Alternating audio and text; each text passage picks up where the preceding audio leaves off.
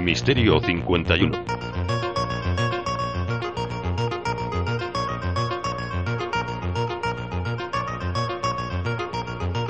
Con David del Castillo.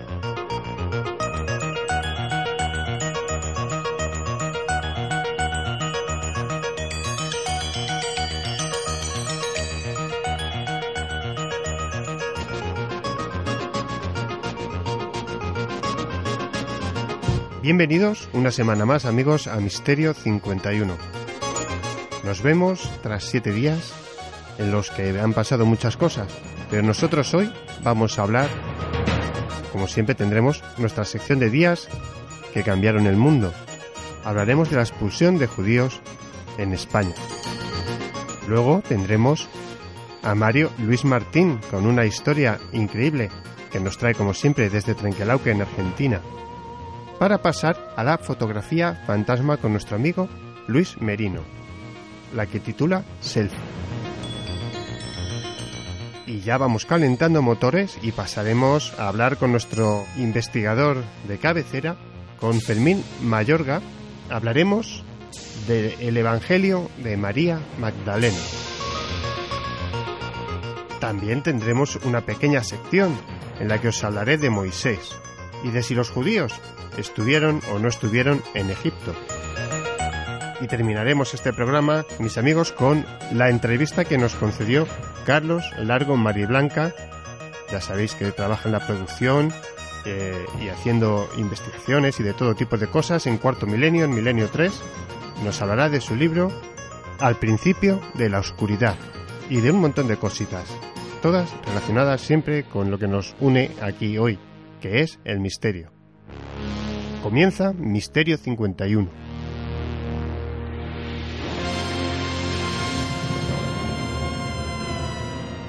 Días que cambiaron el mundo. 31 de marzo de 1492. Expulsión de los judíos de España. El 31 de marzo de 1492, el rey Fernando de Aragón y la reina Isabel de Castilla firmaron el edicto de expulsión de los judíos de España, que ordenaba que todos los judíos, sin excepción, debían abandonar todas las tierras bajo su dominio antes del 31 de julio. Una decisión que tomó por sorpresa a toda la comunidad sefardí, cuya historia, fijaos qué dato, se remonta 15 siglos atrás. Ahí es nada. Miles de ellos abandonaron sus hogares, llevando consigo la llave de su morada y la esperanza de poder volver algún día. Los judíos hispanos crearon una cultura única que ha pervivido hasta la actualidad. Hay que recordar su poesía, se publica en antologías en hebreo y se recita en las sinagogas en forma de oraciones. Mientras, su filosofía y mística forman parte de las corrientes del judaísmo contemporáneo. Tanto en territorio como musulmán como cristiano, los judíos de la península destacaron en distintos campos, como la medicina, agricultura, comercio, educación, poesía, matemáticas y astronomía. Ya en el siglo X se inició la Edad de Oro para las comunidades hebreas de Lucena, Granada, Córdoba, Sevilla, Zaragoza, Barcelona, Toledo y Tudela. Dato muy importante, este que viene ahora. Fijaos que a pesar de que alcanzaron las más altas posiciones administrativas y financieras, nunca tuvieron acceso a la esfera política debido a la pervivencia de numerosos perjuicios antisemitas. Bueno, esto os sonará de algo, imagino. Los judíos, que optaron por el bautismo, fueron llamados nuevos cristianos. A su vez, los que siguieron practicando su fe en secreto recibieron el epíteto de marranos.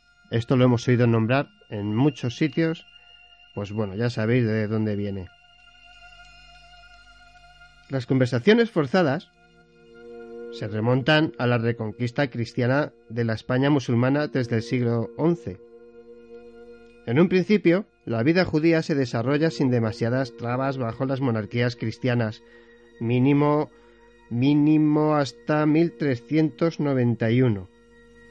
Sí, 1391, en que comenzaron las persecuciones masivas. A partir de entonces, decenas de miles de judíos españoles se convirtieron para facilitar su existencia y prevenir así su expulsión. Después de 1492, muchos regresaron a España y otros aceptaron la conversión para poder ser así reintegrados. Clero y nobleza convinieron en que la guerra contra el infiel debía ser completada con la desaparición del enemigo interno, el judío. Las conversaciones forzosas voluntarias continuaron al menos durante 100 años, culminando en una apostasía general que buscaba evitar la expulsión en 1492. El objetivo prioritario de los reyes católicos era dar forma al primer Estado moderno, con la unión de las distintas nacionalidades y reinos de la península ibérica. Proceso de unificación que culminó con la expulsión de los judíos, considerados un elemento extranjero, a pesar de los siglos de convivencia e integración. Como veis, repetimos una y otra vez la historia. Muchos conversos que huyeron de la península ibérica se establecieron en Ámsterdam y el Nuevo Mundo, donde abiertamente retornaron al judaísmo. Los que se quedaron sufrieron la inclemente acción de la Inquisición, creada en 1480 contra los conversos que continuaban practicando su religión. Curiosidades. Veréis, cualquier judío que permaneciera después del día designado debía optar por el bautismo o la muerte. Un mal chiste, ¿verdad? El exilio representó la primera crisis de identidad judía en la era moderna, hecho que se vuelve a repetir. Y por último, las propiedades de los condenados por el Santo Oficio eran confiscadas en favor de la corona y la Inquisición, que reemplazó a la justicia ordinaria en muchos de los casos. Como veis, día que sin duda cambió el mundo.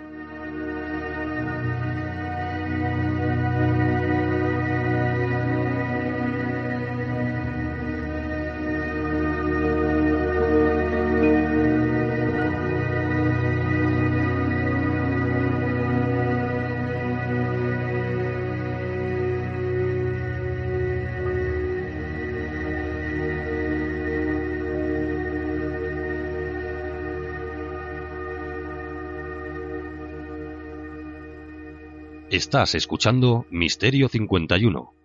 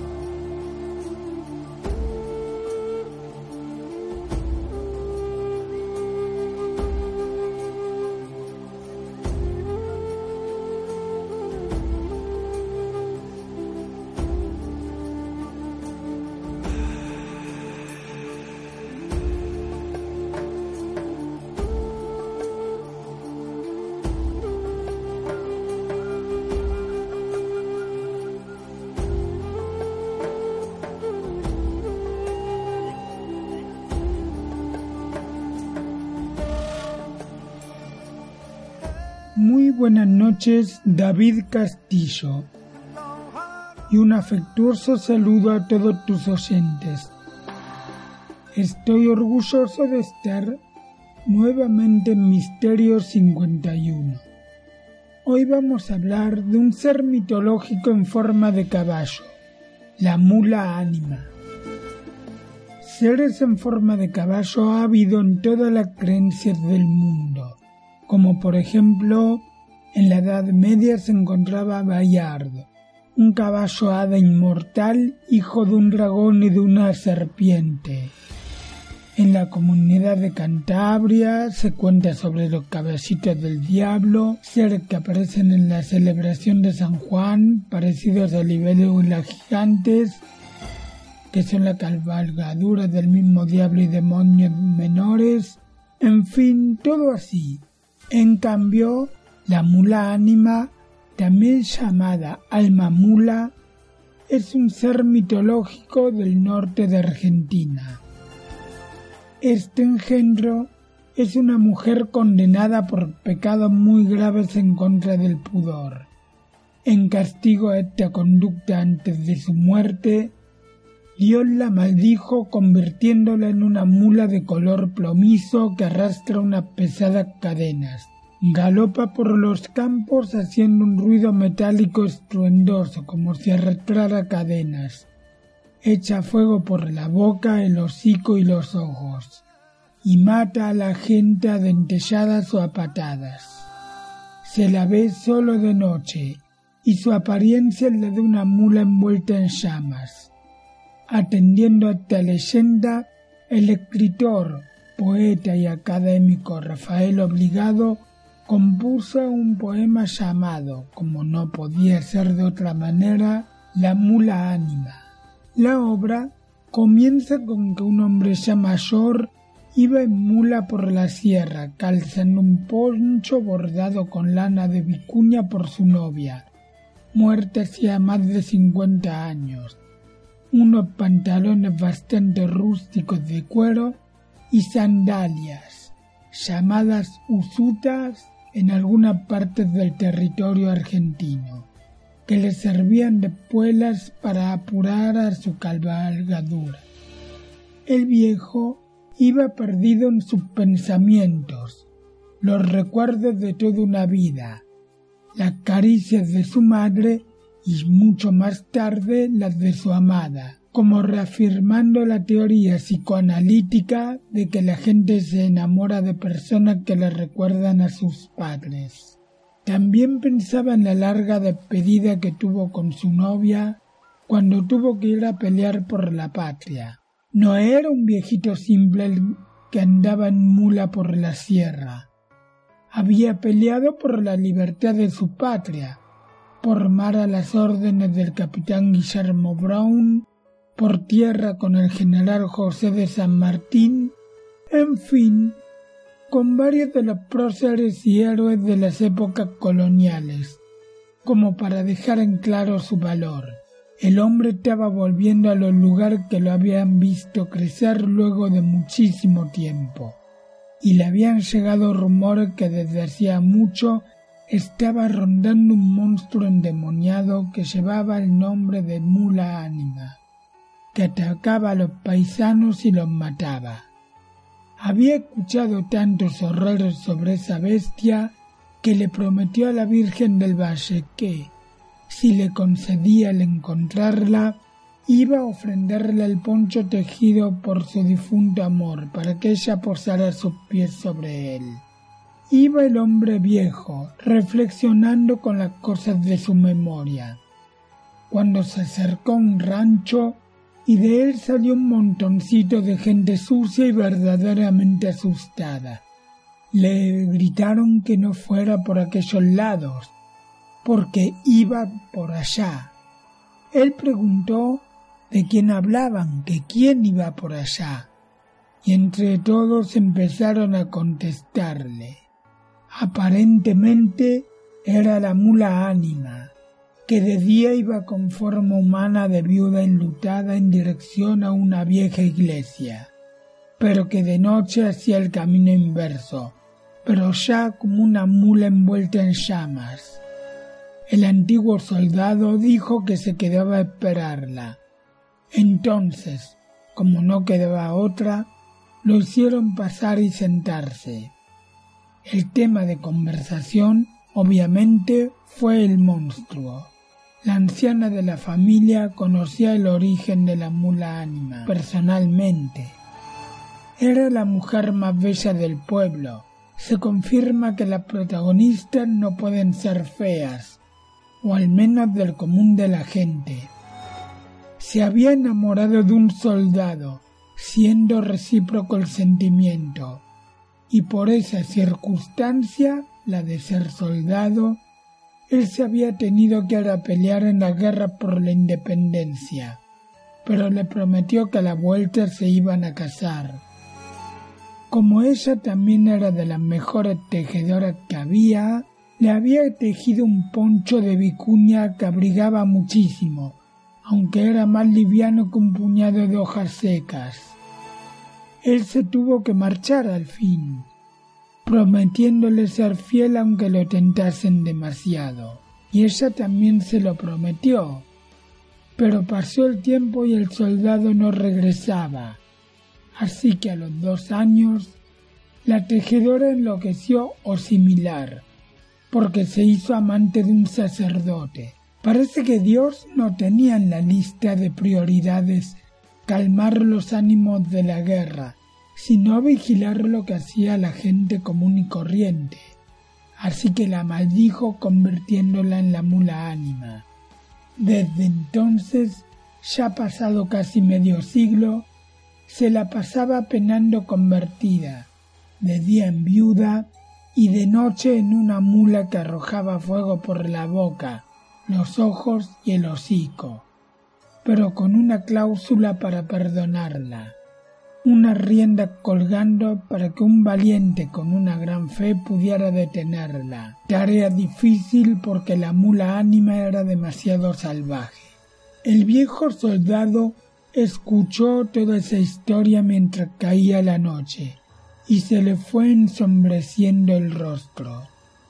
Cuando los de la familia terminaron de decirle todos los pormenores de aquella historia y de aquel monstruo, se despidió de ellos afectuosamente y montó en su mula para ir a encontrarse con ese animal maldito. Parecía como si la noche se estuviera preparando para alguna clase de enfrentamiento definitivo. Había demasiadas sombras, demasiados lugares oscuros y demasiadas cuevas y escondites de los que podía salir cualquier cosa.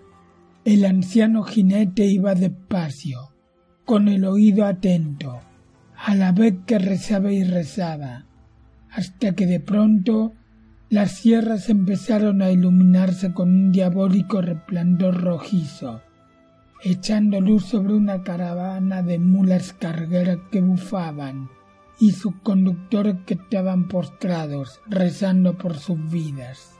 De repente y sin interesarse en ellos, al soldado se le apareció enfrente la mula ánima, igual de espantosa que se la habían pintado, y más todavía, con largas llamas surgiendo de todos los agujeros de su cráneo y como era de esperarse, con las riendas al aire.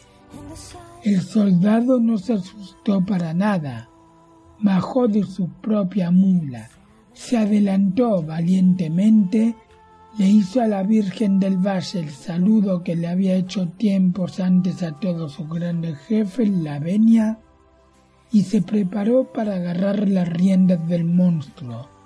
Este medio como que lo quiso esquivar e irse, adivinando sus intenciones, pero el soldado, rápido como lo había sido en la batalla, agarró sus riendas y las sujetó firmemente, atrayendo a la mula ánima contra sí. Esta chocó contra su pecho, pero ya no en forma de mula, sino de mujer, bajo la forma de su novia, que se había enloquecido y lo había engañado con el cura del pueblo. Él lo había adivinado mientras se lo estaban contando en el rancho, pero ante esta confirmación se puso a llorar como un chico. Abrazó el cadáver de su novia por última vez y observó que la Virgen del Valle estaba bajando del cielo. Recordó la promesa que le había hecho. Se quitó el poncho y lo extendió en el suelo. La Virgen también la recordaba, así que se posó unos breves momentos como para darla por cumplida y volvió al cielo llevándose el alma purificada de la mula ánima. Eso sí, Rafael obligado no nos dijo qué pasó con el cura pecador. Eso no se hace. A uno lo dejan con la intriga.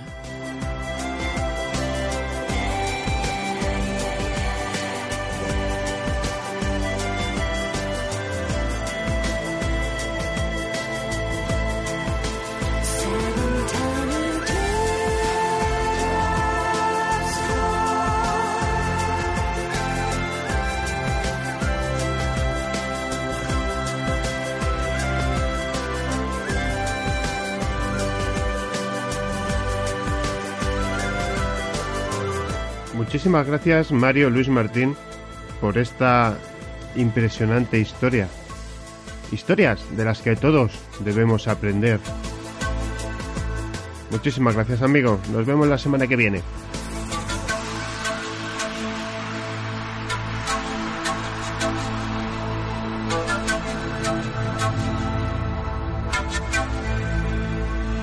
¿Estuvieron los judíos en Egipto? Moisés.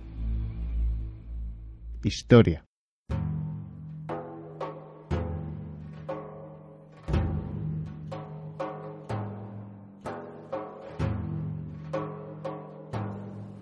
Según cuenta la Biblia, la historia del pueblo judío comienza con el patriarca Abraham, a quien Dios exhorta para que lleve al pueblo de Israel desde Mesopotamia hasta Canaán, en Palestina. Allí permanecerán los judíos bajo los dos siguientes patriarcas, Isaac y Jacob. Pero uno de los hijos de este último, José, protagoniza un radical cambio de escenario. Después de una disputa con sus hermanos, éste será vendido como esclavo y llevado a Egipto. Tras diversas peripecias, José trae a su familia al país del Nilo. Allí los judíos permanecerán cuatrocientos años en situación de esclavitud, hasta que nace un niño, Moisés, que es escogido por Yahvé para liberar a su pueblo, y bajo su guía emprenderán un éxodo a través del Mar Rojo y el desierto, hasta llegar a la tierra prometida. Los cinco libros primeros del Antiguo Testamento narran la historia del pueblo elegido desde la muerte de Moisés. Fueron redactados en el siglo VI antes de Cristo, mucho después del periodo en que se supone vivieron los patriarcas José y Moisés, entre los siglos XIX y XVIII antes de Cristo. Por ello no pueden considerarse una fuente histórica directa sobre los acontecimientos que relatan. Y de hecho los estudiosos no han hallado, fijaos, ningún testimonio arqueológico sobre Moisés. El éxodo o los cuatro siglos de esclavitud de los israelitas en Egipto. Eso no significa que se trate de una historia puramente imaginaria. Lo que explica la Biblia sobre la estancia de los judíos en Egipto podría ser el reflejo distorsionado de una realidad histórica. El recuerdo de los hechos se habría transformado con el tiempo y habría adoptado una forma legendaria. Pero los episodios bíblicos guardarían un paralelismo con acontecimientos y personajes del antiguo Egipto, plenamente históricos. Como ahora, vamos a ver. Vamos a poder comprobar si esto, cosas que se sucedieron, cosas que se cuentan en la Biblia, sucedieron o coincidieron en el tiempo. Sobre si los judíos estuvieron o no cautivos en Egipto, se pueden decir muchísimas cosas. Es una historia que refleja una realidad histórica. En caso de hambruna, la población de Canaán emigraba a Egipto en busca de alimento, porque allí las cosechas eran abundantes y no dependían de las lluvias, sino de la crecida del Nilo. La Biblia, en el Génesis, recuerda este hecho en las bajadas a Egipto de Abraham o de los hijos de Jacob. Pero, haciendo un resumen, podríamos decir que un grupo de origen semita que tenía como dios principal a una divinidad extranjera entró en conflicto con la población egipcia y fue expulsado a la tierra de la que procedía, Canaán. En este momento de la historia no se puede hablar de judíos todavía, pero indudablemente el retrato robot coincide con el de los descendientes de Jacob que menciona el Génesis. ¿Y qué sabemos sobre Moisés como figura histórica? Pues la verdad es que lo, lo que se sabe procede tan solo de testimonios literarios. En el libro del Éxodo de la Biblia, redactado definitivamente en el siglo V a.C., se narran los episodios más conocidos de su vida, empezando por su salvación milagrosa cuando era un bebé para burlar la orden del faraón de exterminar a todos los varones judíos. Lo lanzaron al Nilo en un cesto que recogería la hija del faraón. Pero hay otras fuentes que ofrecen un relato distinto, por ejemplo, el de un sacerdote egipcio, Manetón, siglo III a.C., cuenta que en tiempos de Amenofis, Egipto sufrió una plaga y que un grupo de personas contagiadas decidieron marchar a Palestina. En el camino se refugiarían en Ábaris, antigua capital de los Ixos, y allí eligieron como líder a Osarsef, un sacerdote egipcio de Heliópolis. Este dictó una ley absolutamente opuesta a la de los egipcios, y tras aliarse con los Ixos conquistó el país del Nilo y adoptó el nombre de Moisés. En la década de 1930 Sigmund Freud señala la semejanza entre el culto de Atón y el de Yahvé, y consideró que Moisés era en realidad un egipcio que transformó a los judíos al monoteísmo de Akenatón. ¿Existieron las diez plagas de Egipto? El libro del Éxodo cuenta que cuando los egipcios se hallaban más oprimidos por el faraón, Moisés y su hermano Aarón acudieron a su corte para advertirle de que si no dejaba partir a su pueblo, Yahvé desencadenaría una terrible plaga sobre Egipto. Y así sucedió. El agua del Nilo se convirtió en sangre, y todos los peces murieron, como el faraón se negó a rectificar, siguieron otras nueve plagas, de ranas, de mosquitos, de granizo, de peste, etcétera, etcétera. Hasta que los judíos obtuvieron el permiso para salir de Egipto. Sin embargo, la peste fue solo una de las diez plagas mencionadas en el libro del Éxodo. Quizás se encuentra un eco de las demás en la estela del tiempo, pero inscrita en tiempos del faraón Almosis. En ella se describe una serie de extraordinarios fenómenos atmosféricos que se observaron en Egipto, como consecuencia muy probablemente de la erupción del volcán de la isla de Tera, en el Egeo. La devastadora erupción provocó tsunamis que llegaron hasta las costas de Egipto y fenómenos como lluvia de cenizas oscurecieron el cielo, dejándolo sin ni un rayo de luz terremotos o comportamientos anómalos de los animales que sin duda se dejaron sentir en todo el Mediterráneo oriental y por supuesto en Egipto. Cabe pensar que el recuerdo de este desastre, tal y como se refleja en la estela de la tempestad, dio lugar a relatos de tradición oral que más tarde inspirarían a los autores del Antiguo Testamento.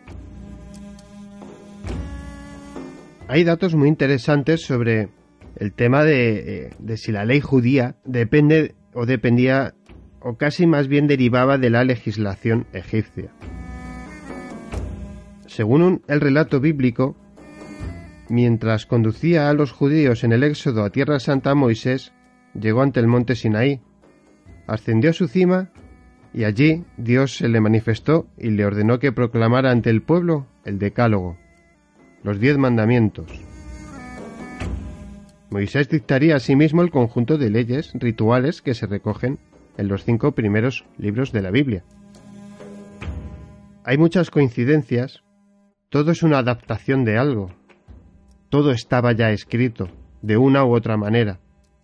Hay un dato muy interesante, si queréis, para terminar, sobre el Éxodo, que podemos comentar, o hacernos directamente la pregunta de si tuvo o no tuvo lugar el Éxodo. Como ocurre con todos los demás elementos de la historia de Moisés, tampoco existe ninguna fuente histórica o arqueológica que confirme la existencia eh, de un éxodo de israelitas desde Egipto a Canaán, tal como lo describe la Biblia. En cualquier caso, de haberse producido probablemente los egipcios eh, no habrían dejado constancia de ello, pues los habitantes del país del Nilo no eran amigos de recordar sus derrotas y humillaciones. Además, el número de personas implicadas, em, rondando los 600.000 contando solo hombres, en total de unos 2 millones, es absolutamente irreal, ya que habría separado la población de Canaán en una proporción como mínimo de 20 a 1. De hecho, fijaos, un estudio reciente sugiere una cifra de 20.000 para el grupo entero. Cabe pensar asimismo que el éxodo desde Egipto podría reflejar otros episodios históricos en los que los israelitas se habrían visto fuera de su país, esclavizados y anhelando el regreso de su patria.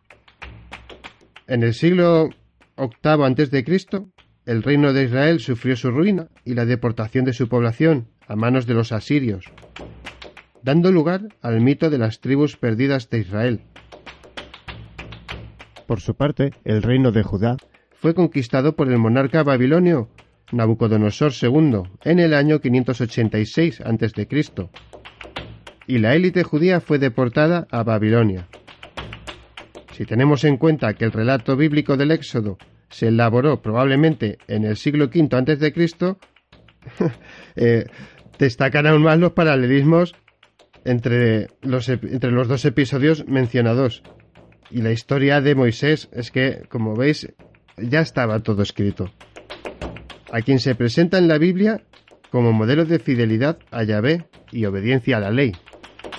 Ese era Moisés. Como veis, no hay pruebas de que todo fuera como nos lo han contado, ¿verdad? Seguiremos deshojando cositas de la Biblia. Continuamos.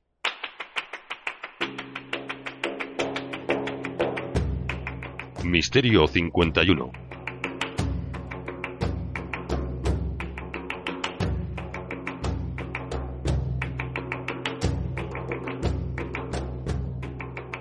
La Biblia, el libro más vendido de la historia,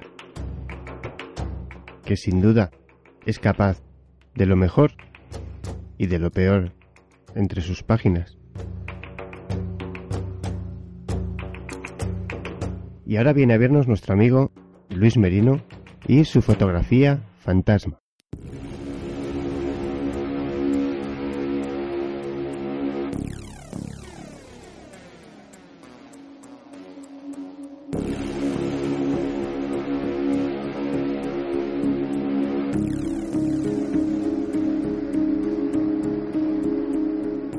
Buenas noches a todos los radioyentes de Misterio 51 y buenas noches a David Castillo, nuestro anfitrión. Buenas noches, compañero. Hoy te traigo una fotografía que llegaba desde los Estados Unidos. Está compartida en la página de Paranormal 360, ¿vale? Y bueno, indica que desde los Estados Unidos tenemos a tres amigas, eh, creo que son latinoamericanas, si mal no me equivoco, y bueno, lo que hacen es que se están haciendo un selfie, ¿no? Pues esa famosa autofotografía, ¿no? Que, ahora se ha puesto tanto de moda. Lamentablemente, eh, podemos ver en la fotografía, para todos los radioyentes, que eh, os hagáis una idea de que es una fotografía de mala calidad, eh, no es que tenga un gran tamaño y además tiene una gran pixelación o mucho ruido de imagen, es decir, está tomado con una cámara con un, teléfono móvil de, con una cámara de mala calidad, ¿no? Entonces, pues eh, tampoco se le puede pedir peras al olmo, ¿no? Pues como se suele decir. En esta fotografía, imaginaros, pues a tres amigas, eh, una está en el centro, otra a la izquierda, otra a la derecha, parece que se lo están pasando bien, están sonriendo, están haciendo gestos, eh, tanto con la cara como con las manos.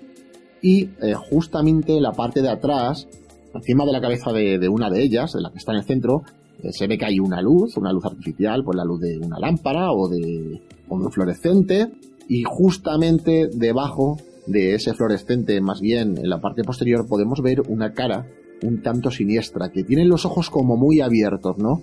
De hecho, tiene ese toque, un, poco un toque como si fuera amenazador. Yo diría que es, eh, no inspira mucha confianza ese rostro, ¿no? Y bueno, pues se habían enviado esta fotografía a los compañeros de Paranormal 360 y estos a su vez la habían compartido.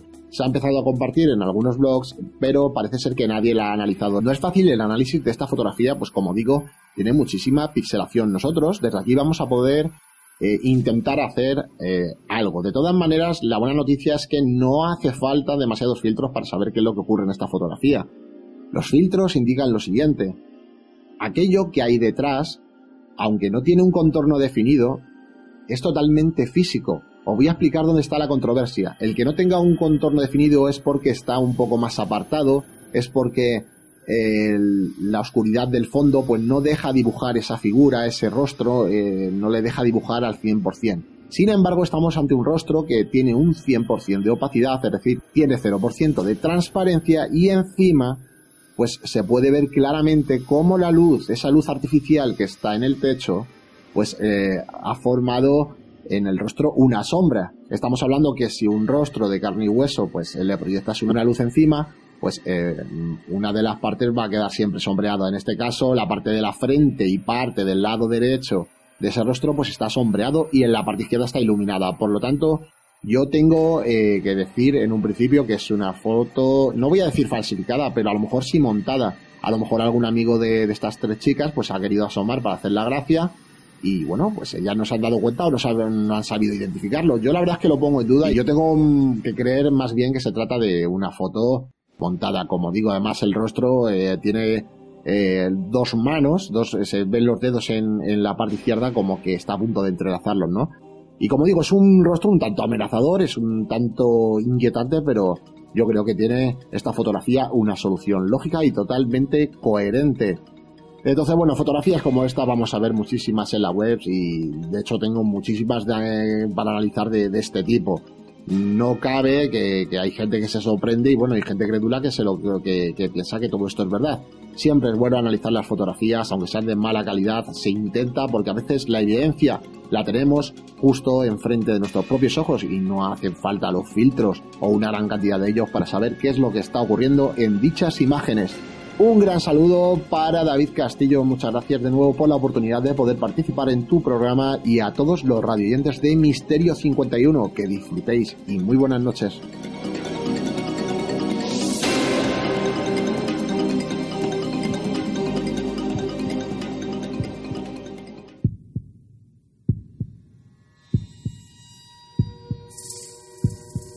Estás escuchando Misterio 51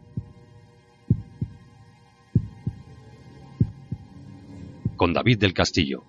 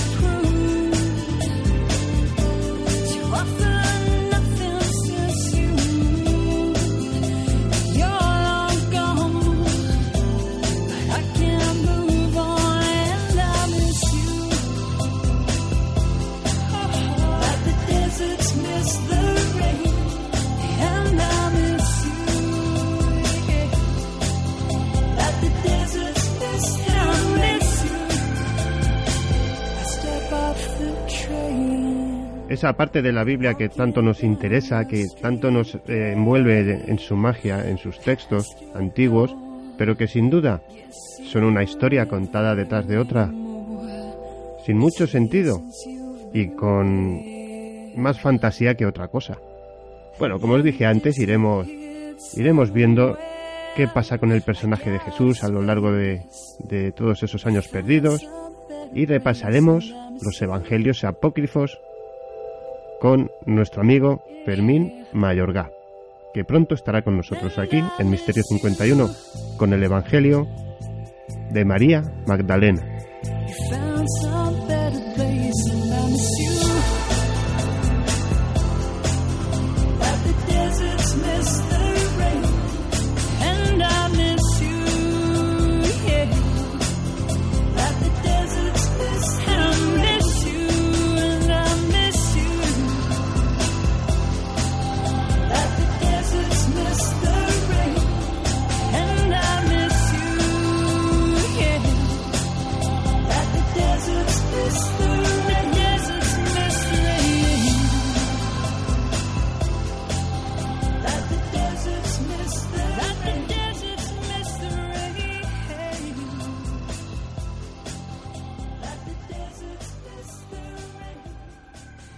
Estás escuchando Misterio 51. María Magdalena, considerada tradicionalmente una pecadora, se convertiría en la seguidora más devota de Jesús. Para mí, María Magdalena es una de las figuras más cautivadoras de los evangelios. Testigo de la crucifixión y la resurrección, es una de las mujeres más incomprendidas de la Biblia. Ella fue la primera cristiana. Conocida como una prostituta penitente, ¿sería en realidad la esposa de Jesús? Es un poco escandaloso. La Biblia nos cuenta poco sobre ella. ¿Es posible que todo lo que hemos asumido sobre ella no sea cierto? ¿Podrían evangelios perdidos ayudarnos a completar su historia y a saber quién era en realidad María Magdalena?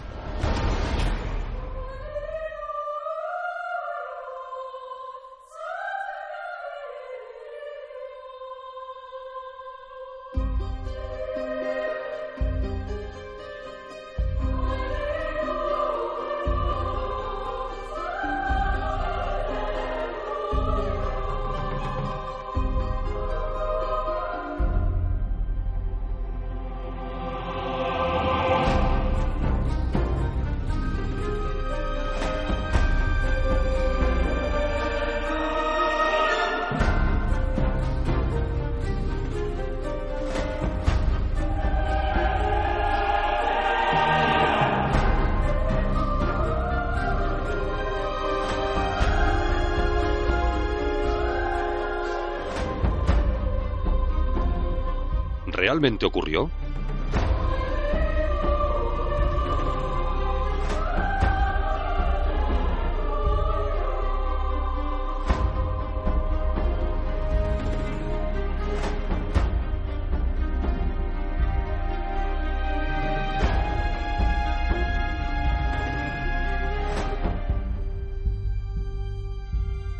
Historia.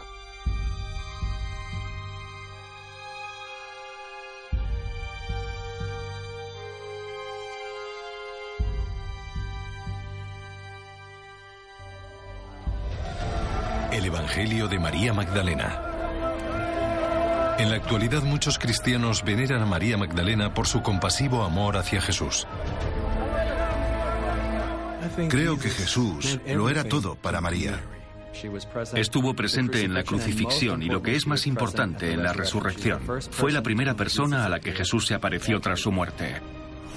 No lloréis y no estéis tristes. No vaciléis más. Pues su gracia os protegerá.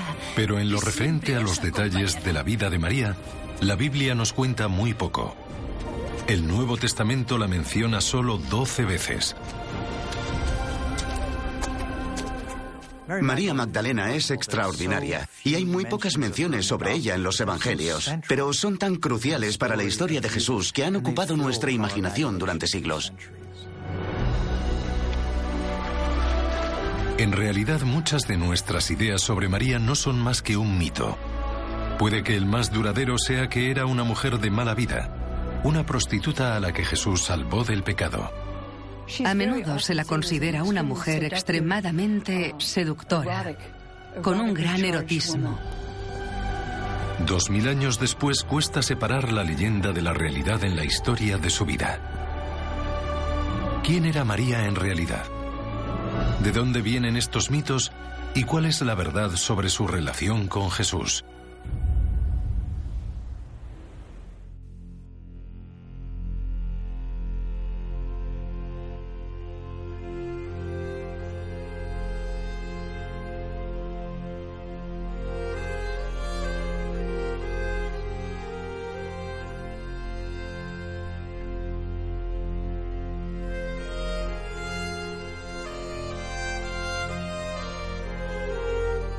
¿Cuántos fueron aquellos que vilipendiaron a la figura de María Magdalena? Iglesia fue la primera en tacharla de prostituta. Pero, ¿fue así? ¿O fue el personaje más importante y como tal, su evangelio sería y es el más importante de todos? ¿Sería María Magdalena el principal apóstol de Jesús?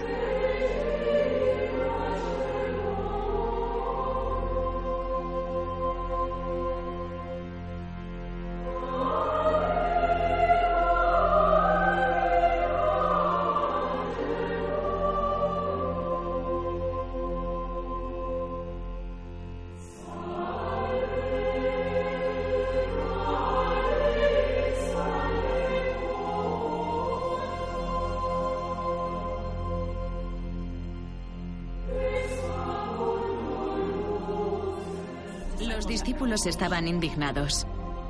Pero Jesús les reprendió y dijo que el perdón también estaba al alcance de esa mujer. Ella había llevado un ungüento y se lo puso en los pies. Luego se echó a llorar y le secó los pies con su propio pelo, como un símbolo de penitencia y perdón.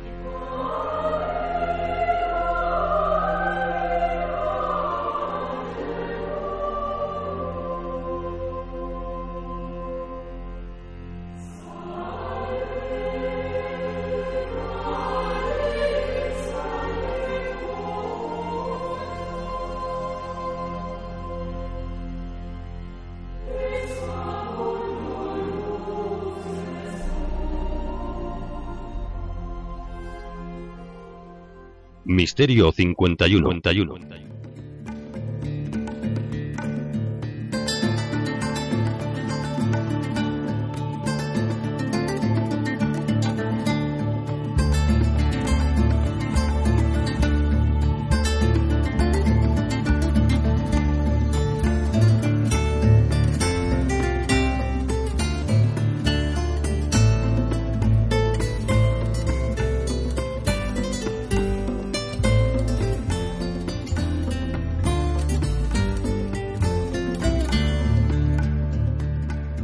Ha llegado el momento de que hablemos de el Evangelio de María Magdalena.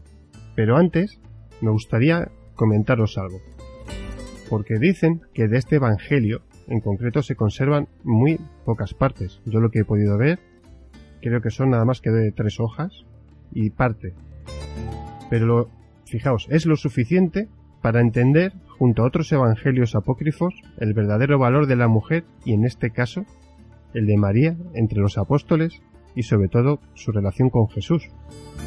Los mayores entendidos están de acuerdo que el Evangelio original fue escrito en el siglo II, pero hay alguno que otro que lo implica en la época de Jesús. Ninguno de los Evangelios hay que entender que fue escrito en su época, por lo que debemos de entender cómo pensaban y escribían, ya que dos siglos después cambian mucho las formas y el sentido de la expresión escrita. Pero, fijaos, dependemos de las adaptaciones de unos y otros. Y lo mejor de todo, que a uno esto no se lo cuentan, es que lo que conocemos como Nuevo Testamento no es más ni menos que la políticamente correcta adaptación hecha por Roma tres siglos después de Jesús, en el año de nuestro Señor 325, en el concilio de Nicea, por Constantino el Grande. Pero bueno, como para esto vamos a contar con alguien que de verdad sabe muchísimo más que yo. Y este es Fermín Mayorga. Fermín, muy buenas noches, ¿cómo estás? ¿Qué tal? Muy buenas noches. Un placer, como siempre, estar aquí en tu programa. Pues esperando con muchas ganas, porque ya le había adelantado yo a unos amigos de que íbamos a charlar y como hay tanta controversia con esto de, de la iglesia, y más en la época que vivimos, porque estamos, hay muchos enfrentados en los países latinos, como tú muy bien sabes, eh, no podremos decir que sea por incultura, quizás más que incultura por falta de conocimiento, pero llevan al extremo el, el, seguir a un personaje como Jesús. Sin embargo, ya en las zonas más occidentales y más avanzadas se está descubriendo, digamos que el pastel, como que ya no hay quien se crea lo que la Iglesia nos ha contado. Y en este caso, creo que los, estudiar un poco como vamos a hacer por paso los evangelios apócrifos, creo que nos van a enseñar por lo menos a interpretar mejor la historia y no a creernos estas divinidades fantásticas que nos han ido contando. Hombre, yo creo que es así como tal y como lo estás interpretando, entre otras cosas, porque eh, siempre nos, tendremos que ceñir a las figuras históricas, ya no solamente de Jesús de Nazaret, sino también la figura histórica de María Magdalena. No verla tampoco como eh, la que eh, a posteriori va a tener y va a formar parte de la divinización y de, la idealización de, Jesús, eh, de Jesucristo, en este caso que sería el teológico, ¿no? El, y no el Jesús histórico, que sería el Jesús de Nazaret. Entonces, María Magdalena, divinizada o participando de Jesús en la resurrección, son, eh, digamos, escritos eh, que se añaden a la realidad que se intenta crear para llevar, digamos, a los altares y a las alturas a eh, Jesucristo, a este Cristo eh, idealizado y divinizado, que no tiene nada que ver ni con la María Magdalena humana que acompañó como discípula a Jesús de Nazaret, que había sido parida, parida por el mismo sitio que habían parido a Jesús de Nazaret, con el mismo tiempo y con los mismos dolores. Por lo tanto, era un ser humano como tú y como yo, que andaba, que lloraría cuando fue niña, que jugaría, que se podría haber casado perfectamente con Jesús de Nazaret, que podría perfectamente haber tenido descendencia, porque eran humanos, que se podían haber querido, como te indica el, Evangelio de Felipe, por ejemplo, ¿no? que tú ya habrás leído algunos de los párrafos que hay en él. Por lo tanto, nos tenemos que centrar en esos personajes, en los personajes humanos, en el Jesús histórico y en la María Magdalena histórica, la que acompañó el enfrentamiento el enfrentamiento que tenía eh, que tenía con Pedro porque eh, Pedro digamos que era eh, la mano derecha de Jesús. Le dio las llaves a él del cielo Pedro, Pedro un machista. Claro pero machista total por eso hay que entender que en la época la mujer era bueno ya lo, ya lo hemos contado en algún otro programa era de lo peor. O sea solo servía para lo que servía y poco más no entonces Jesús creo que cuando empieza a ayudar porque no se sabe si es María la que, la que limpia a Jesús, o sea, no se nombra a María cuando eh, le unge los pies y demás, pero sí que ahí se establece ya la primera discusión, porque se mete una mujer en la primera reunión que tienen los apóstoles. yo creo que mm. es donde empieza quizás a demostrar la humanidad del ser y luego la realidad física de los personajes. Sí, totalmente, ¿no? Además, fíjate, eh, Pedro mm, le llega a decir precisamente a, a, Jesús eh, eh, esa, esa, frase, ¿no? Oye, ¿por qué le haces, no? Más casos, más caso a una mujer que a nosotros, que somos también tus, tus discípulos, ¿no? Y bueno, pues él le reprocha, ¿no? Eso que Pedro le dice precisamente sobre María Magdalena y cuando precisamente em, él se lo pregunta, eh, incluso Pedro eh, le llega a decir, ¿no? En otro de los párrafos, eh, María, hermana, aquí dirigiéndose a María Magdalena, dice, nosotros sabemos que, em, que, el Salvador te apreciaba más que, que a las demás mujeres. Em, danos cuenta de las palabras del Salvador que recuerdes.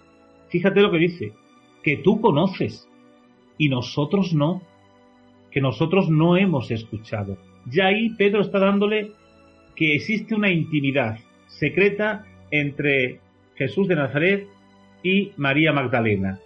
Cuando dice eso de danos cuenta de las palabras del Salvador que recuerdes, que tú conoces y nosotros no.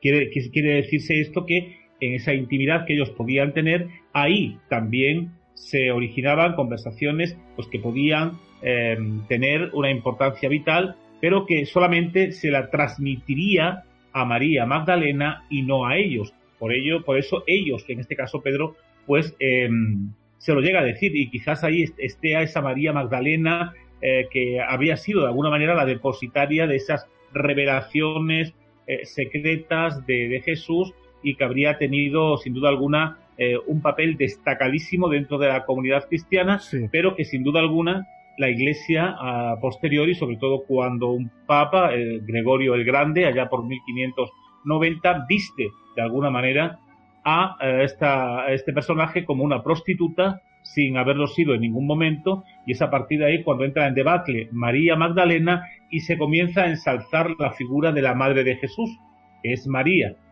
como tal. Pero el cristianismo primitivo, el cristianismo primitivo sí valoraba a María Magdalena sí estaba con María Magdalena. Los apóstoles sabían que ella sabía más que ellos porque tenía ese contacto físico, ese contacto de apartamiento con el maestro, con el rabino, con Jesús de Nazaret. Y por lo tanto ahí había conversaciones que solamente ella y secretos que solamente ella sabía. por eso Pedro, de alguna manera, le pedía que por favor eh, dinos qué te cuenta Jesús. Sí, hay que entender, hay que entender, la gente ha de entender que no solamente es que María Magdalena fuera un personaje importante, es que fue el primer cristiano de la historia. ¿Y por qué digo que fue el primer cristiano creyente?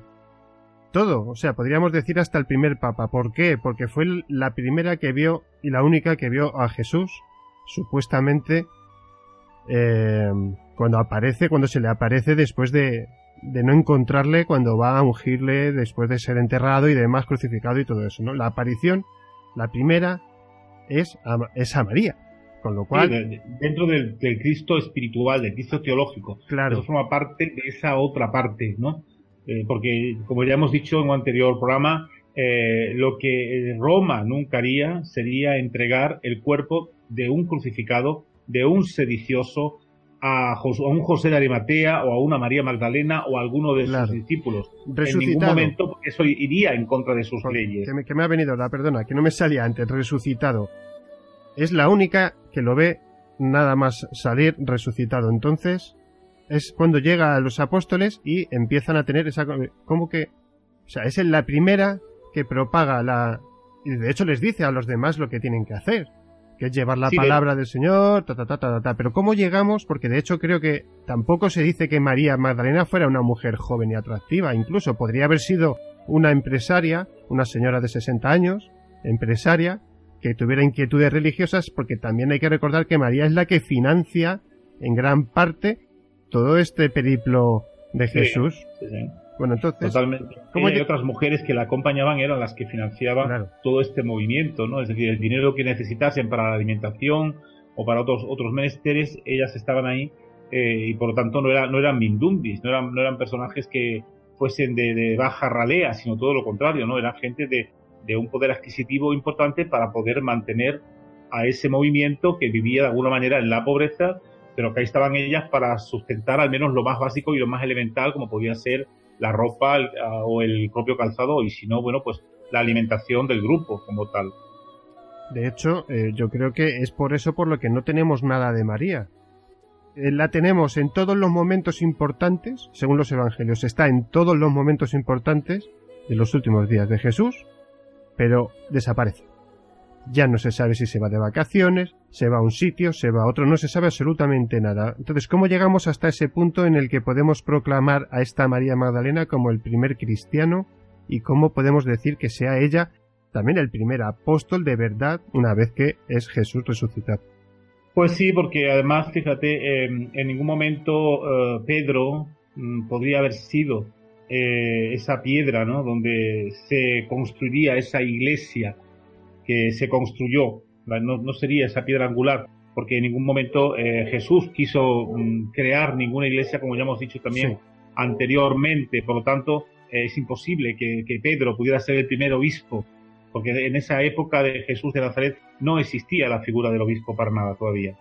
Por lo tanto, es imposible, eso se crea todo a posteriori y se crea cuando ya se formaliza esa iglesia que hoy conocemos y es a partir de ahí cuando se decide realmente, a través de, sobre todo del siglo I, en el siglo II, perdón, cuando se empiezan a destruir evangelios apócrifos y quedarse solamente con los canónicos y por lo tanto el de Felipe, el de Tomás, el de los doce, etcétera, etcétera, o el de María Magdalena, no son aptos para el perfil que sí quieren crear esa iglesia que, eh, que se está iniciando, ¿no? El perfil de un, de un, de un Jesucristo, pues misericordioso, que no ha tenido roces con mujeres, impoluto, etcétera, etcétera, ¿no? Y claro, lo que hable de él, como puede ser el Evangelio de María Magdalena, donde se dice que era su compañera que inclusive, bueno, pues eh, se besaban en, en, la boca, como te dicen algunos de los eh, entendidos en el cristianismo primitivo, a través de ese párrafo donde no se, no se pone nada. Pero, Es, que lo dice al final, eh, estuve viendo la copia que hay, y es que dice que le besa,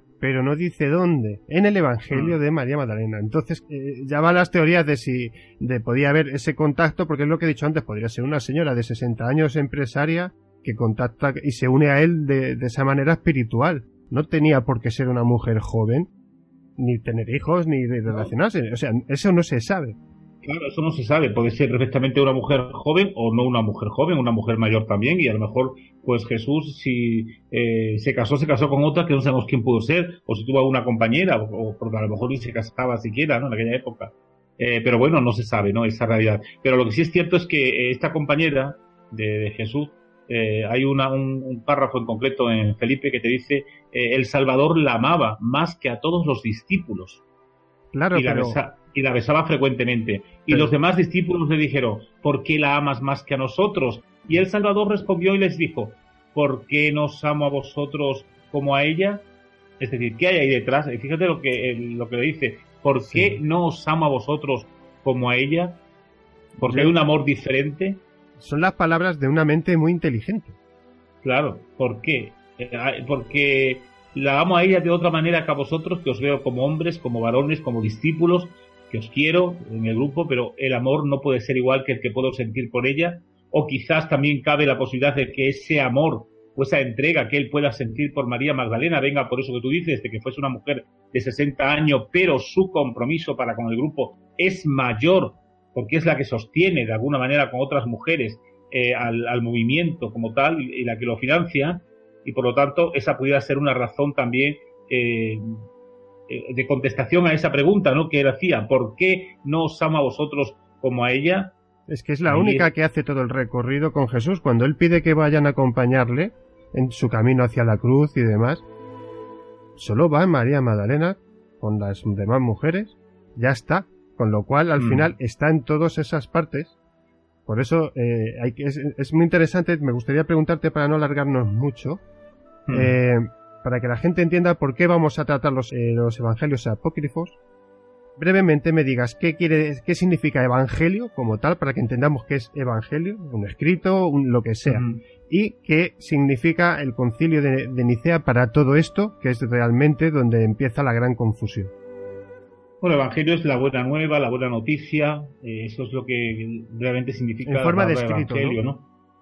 Eh, por lo tanto cae para todos los, para todos los evangelios, porque si María Magdalena se escribió 100 años después de la muerte de Jesús, también algunos canónicos están escritos después de la muerte de Jesús, algunos 100 años, otros menos, ¿no? Como el de, el de las cartas de Pablo, por ejemplo, que, son 30 años después de, Jesús de Nazaret. Pero en este caso, eh, los de Marco y otros están 100 años después de la muerte de Cristo.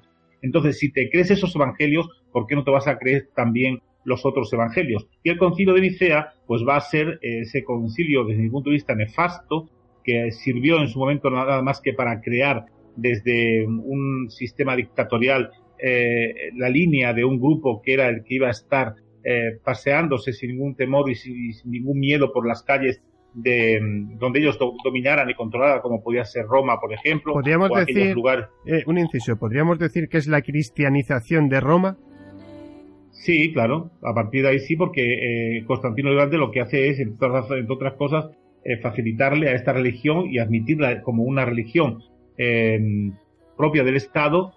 estaba teniendo problemas ya con, con, sus deidades, ellos tenían diferentes deidades, estaban de alguna manera cada vez a menos y estaba saliendo a flote este tipo de, de ideología, ¿no? Es como ahora mismo, por ejemplo, vemos que la Iglesia Católica está perdiendo mucho, mucho fuero en América Latina. En América Latina se están imponiendo otras, eh, otras iglesias cristianas y, eh, y, pero esta está decreciendo. Hay países ya donde, eh, por ejemplo, la, evangélica es superior a, la, a la católica, ¿no? Entonces, bueno, pues todo esto va surgiendo muchas veces y, y a lo mejor esas imágenes que venera esa idolatría que practica la Iglesia Católica para con las imágenes, pues dentro de las iglesias evangélicas no las tiene. Entonces pueden caer muchas cosas, ¿no? Es como decías tú la semana pasada, ¿no? Que decías, igual dentro de 300 años tenemos ahí a un Maradona que ha resucitado a 10 personas y, ¿sabes? Y al final se y creas una, una, una religión, eso es así, eso es así.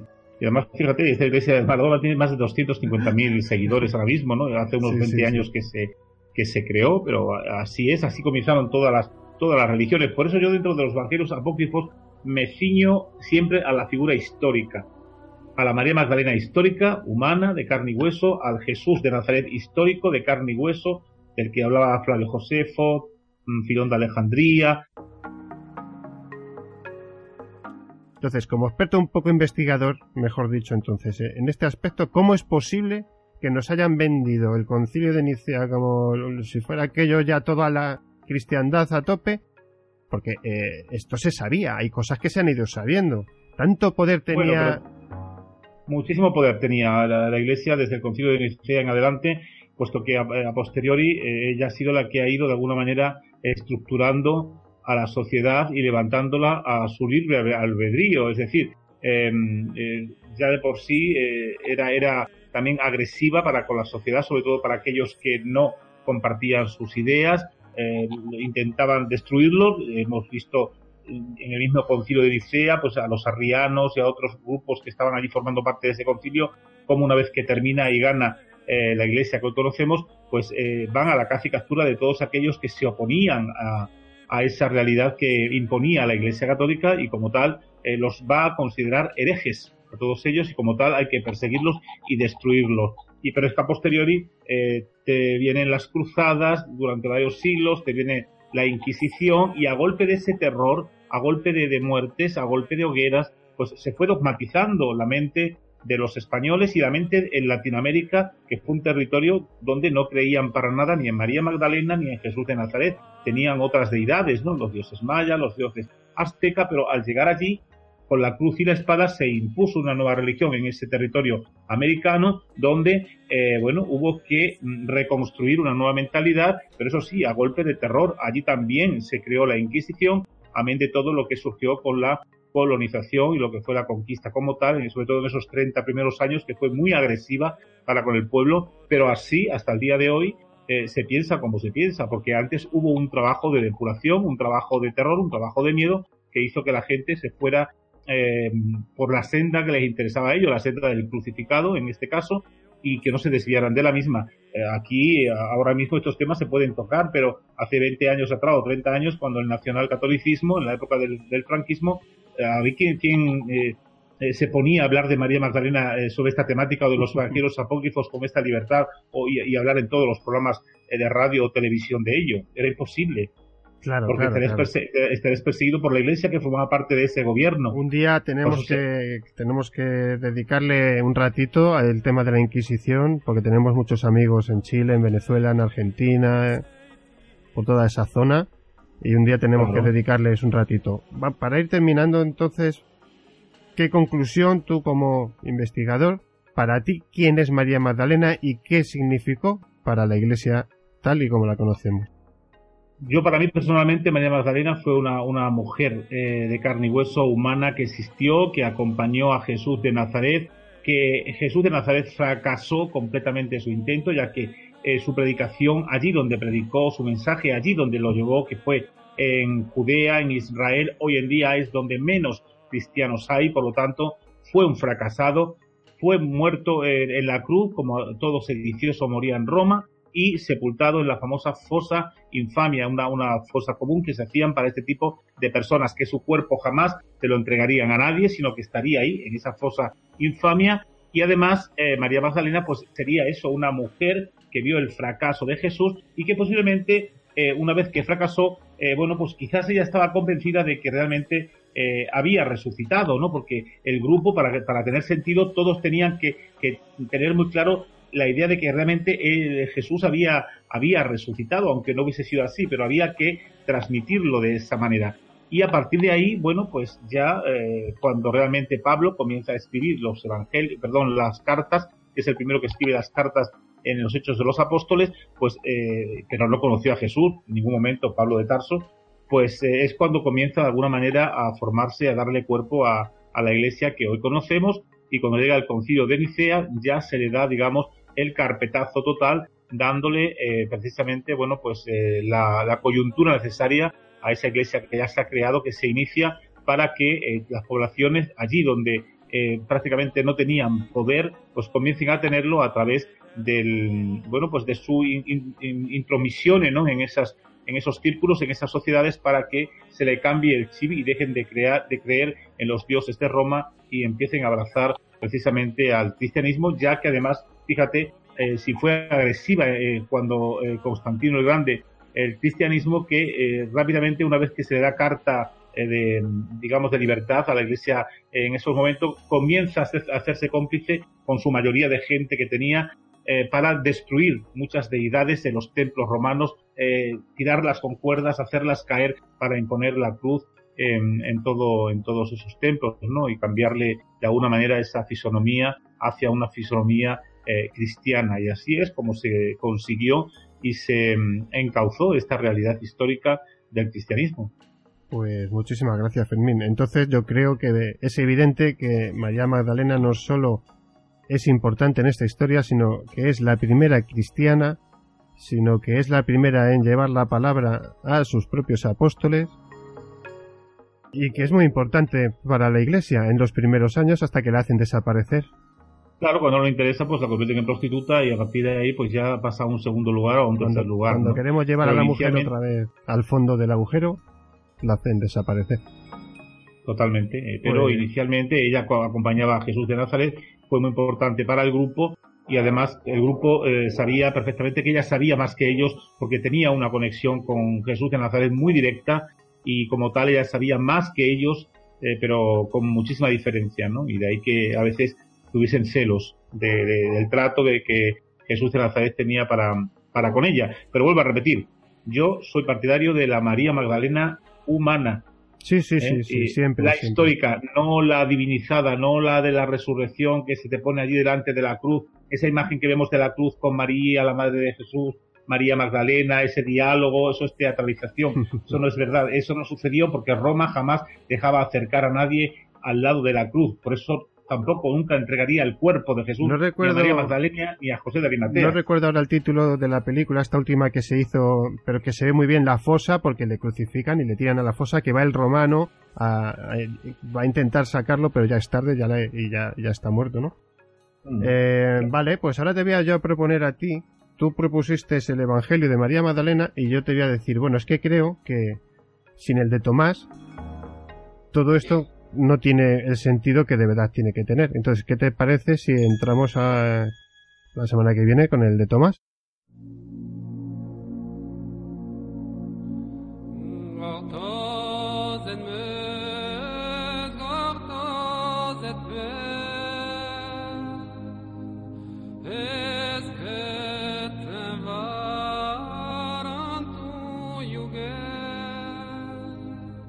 Sí, sí, es un evangelio muy interesante. Ahí hay cantidades de temas para, para hablar de él y entre ellos también hay alguna mención a María Magdalena, pero por supuesto vamos a hablar de, de Tomás, a, ponerlo en la coyuntura de la época en que realmente se escribió ese, ese evangelio y a partir de ahí, bueno, pues intentar acercarnos siempre a la parte humana, a la parte histórica, real de estos personajes y no tanto a la divina ni idealizada o a la teológica, ¿no? Que es lo que hay, que a pesar de que es la que impera hoy en día, eh, y lo vemos estos días en de Semana Santa, pero eh, si uno se ciñe realmente a la historia, verás que todo cambia. Que no se nos enfade nadie que los verdaderos héroes que conocemos de verdad a día de hoy son humanos, salvan a gente todos los días, son gente normal, son bomberos, policías, médicos o cualquiera de nosotros que atiende a un herido. O sea, eso realmente es, es lo humano y no lo que nos, nos han contado.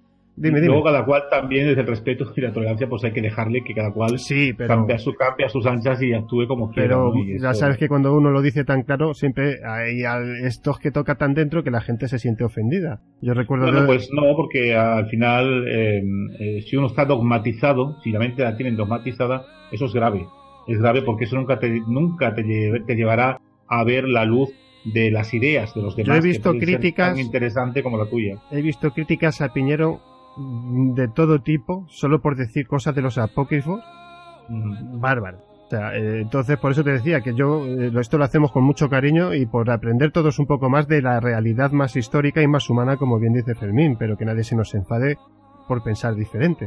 ¿eh? No, cada cual puede pensar como quiera, faltaría más. Y quien pues acepte los evangelios canónicos, pues muy bien que los acepte yo soy partidario de, leer también los evangelios canónicos, claro que sí, pero si le damos vitola y le damos vida a ellos, porque los han sido aceptados por la iglesia, fueron escritos 70 años después de la muerte de Cristo, o 100 años después de la muerte de Cristo, cuando ni había archivos, ni había televisión, ni había internet, ni había nada, ¿cómo tú puedes em, darle pie a esa realidad que se vivió 100 años antes o 70 años antes? Pues como no sea a través de lo que tú mm, escribas o de lo que te hayan contado alguno, por tradición o algo, sino tendrás que hacer mucho mucha literatura en pues torno a ese personaje. Eso es lo que vamos a intentar desentrañar en, estas, en estos pequeños capítulos sobre los evangelios apócrifos con Fermín Mayorga. Así que nada más, muchísimas gracias por este pedazo de rato, Fermín. Nos vemos la semana que viene con el Evangelio de Tomás. Venga, será un placer como siempre. Un fuerte abrazo para todos. Muy buenas noches.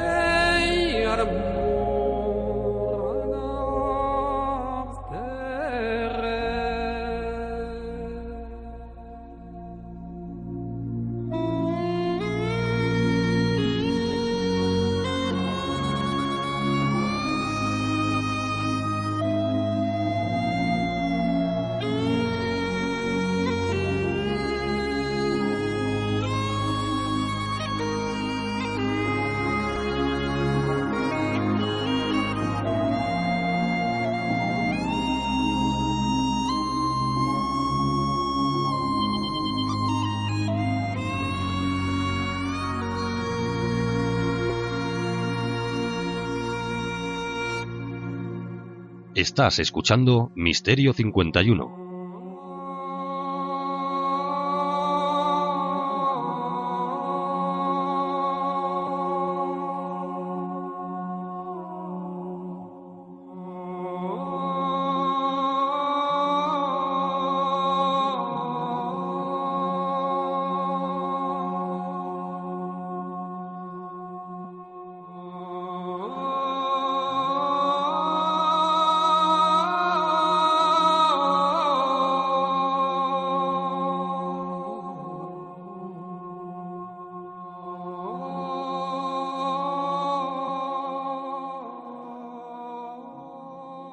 Contacta con nosotros en Facebook a través del grupo Misterio 51.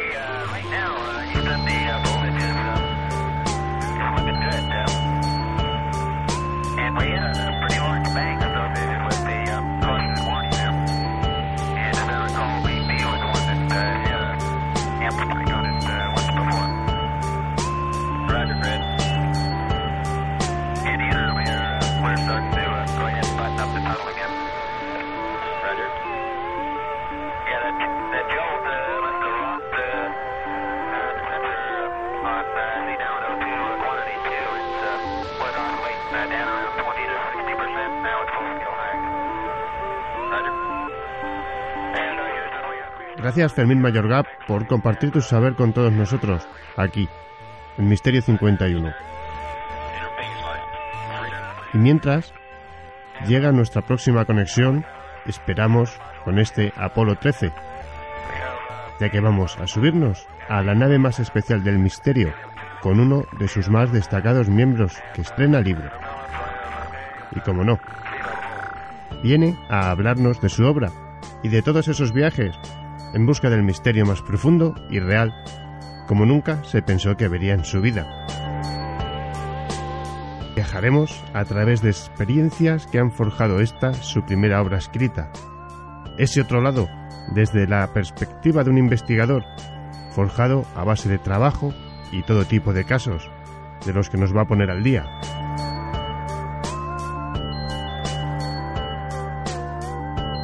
Comenzamos nuestro viaje por la nave del misterio.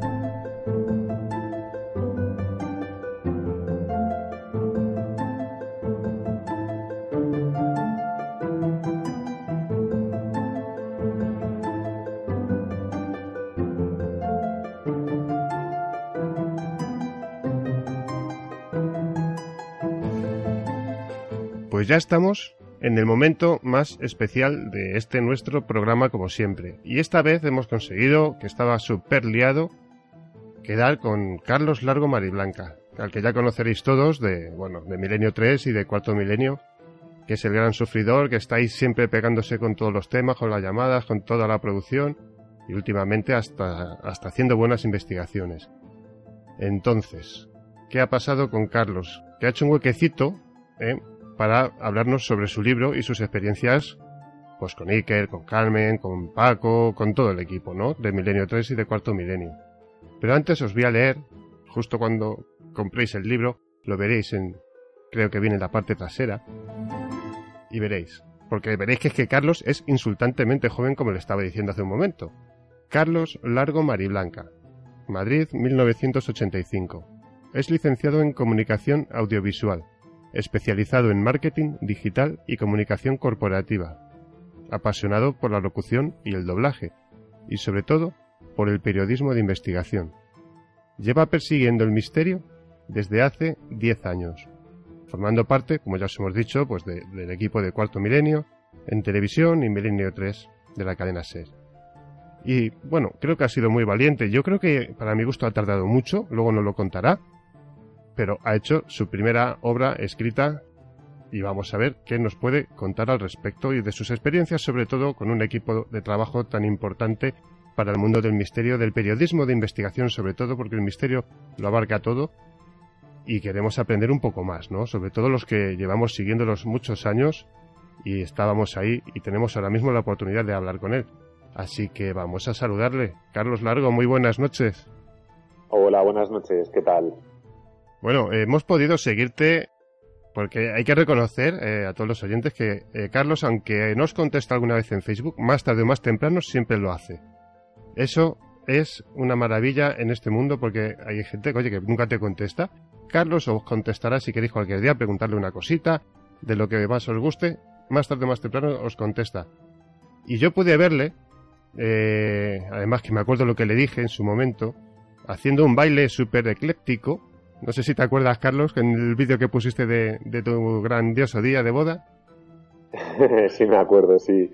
Me acuerdo muchísimo y bueno, yo creo que somos humanos, ¿no? Ante todo somos personas y, eso yo creo que tiene que formar parte también de, de, tu forma de ser, de tu forma de trabajar y cómo no voy a contestar, por favor, a esos mensajes o a esas consultas si vosotros sois eh, parte de la culpa positiva, como yo digo, de que Cuarto Milenio lleve tantos años en, antena, en emisión cada domingo y que contemos con ese apoyo incondicional, eh, es una forma de, devolverlo, ¿no? De ese agradecimiento que tenemos con todos vosotros.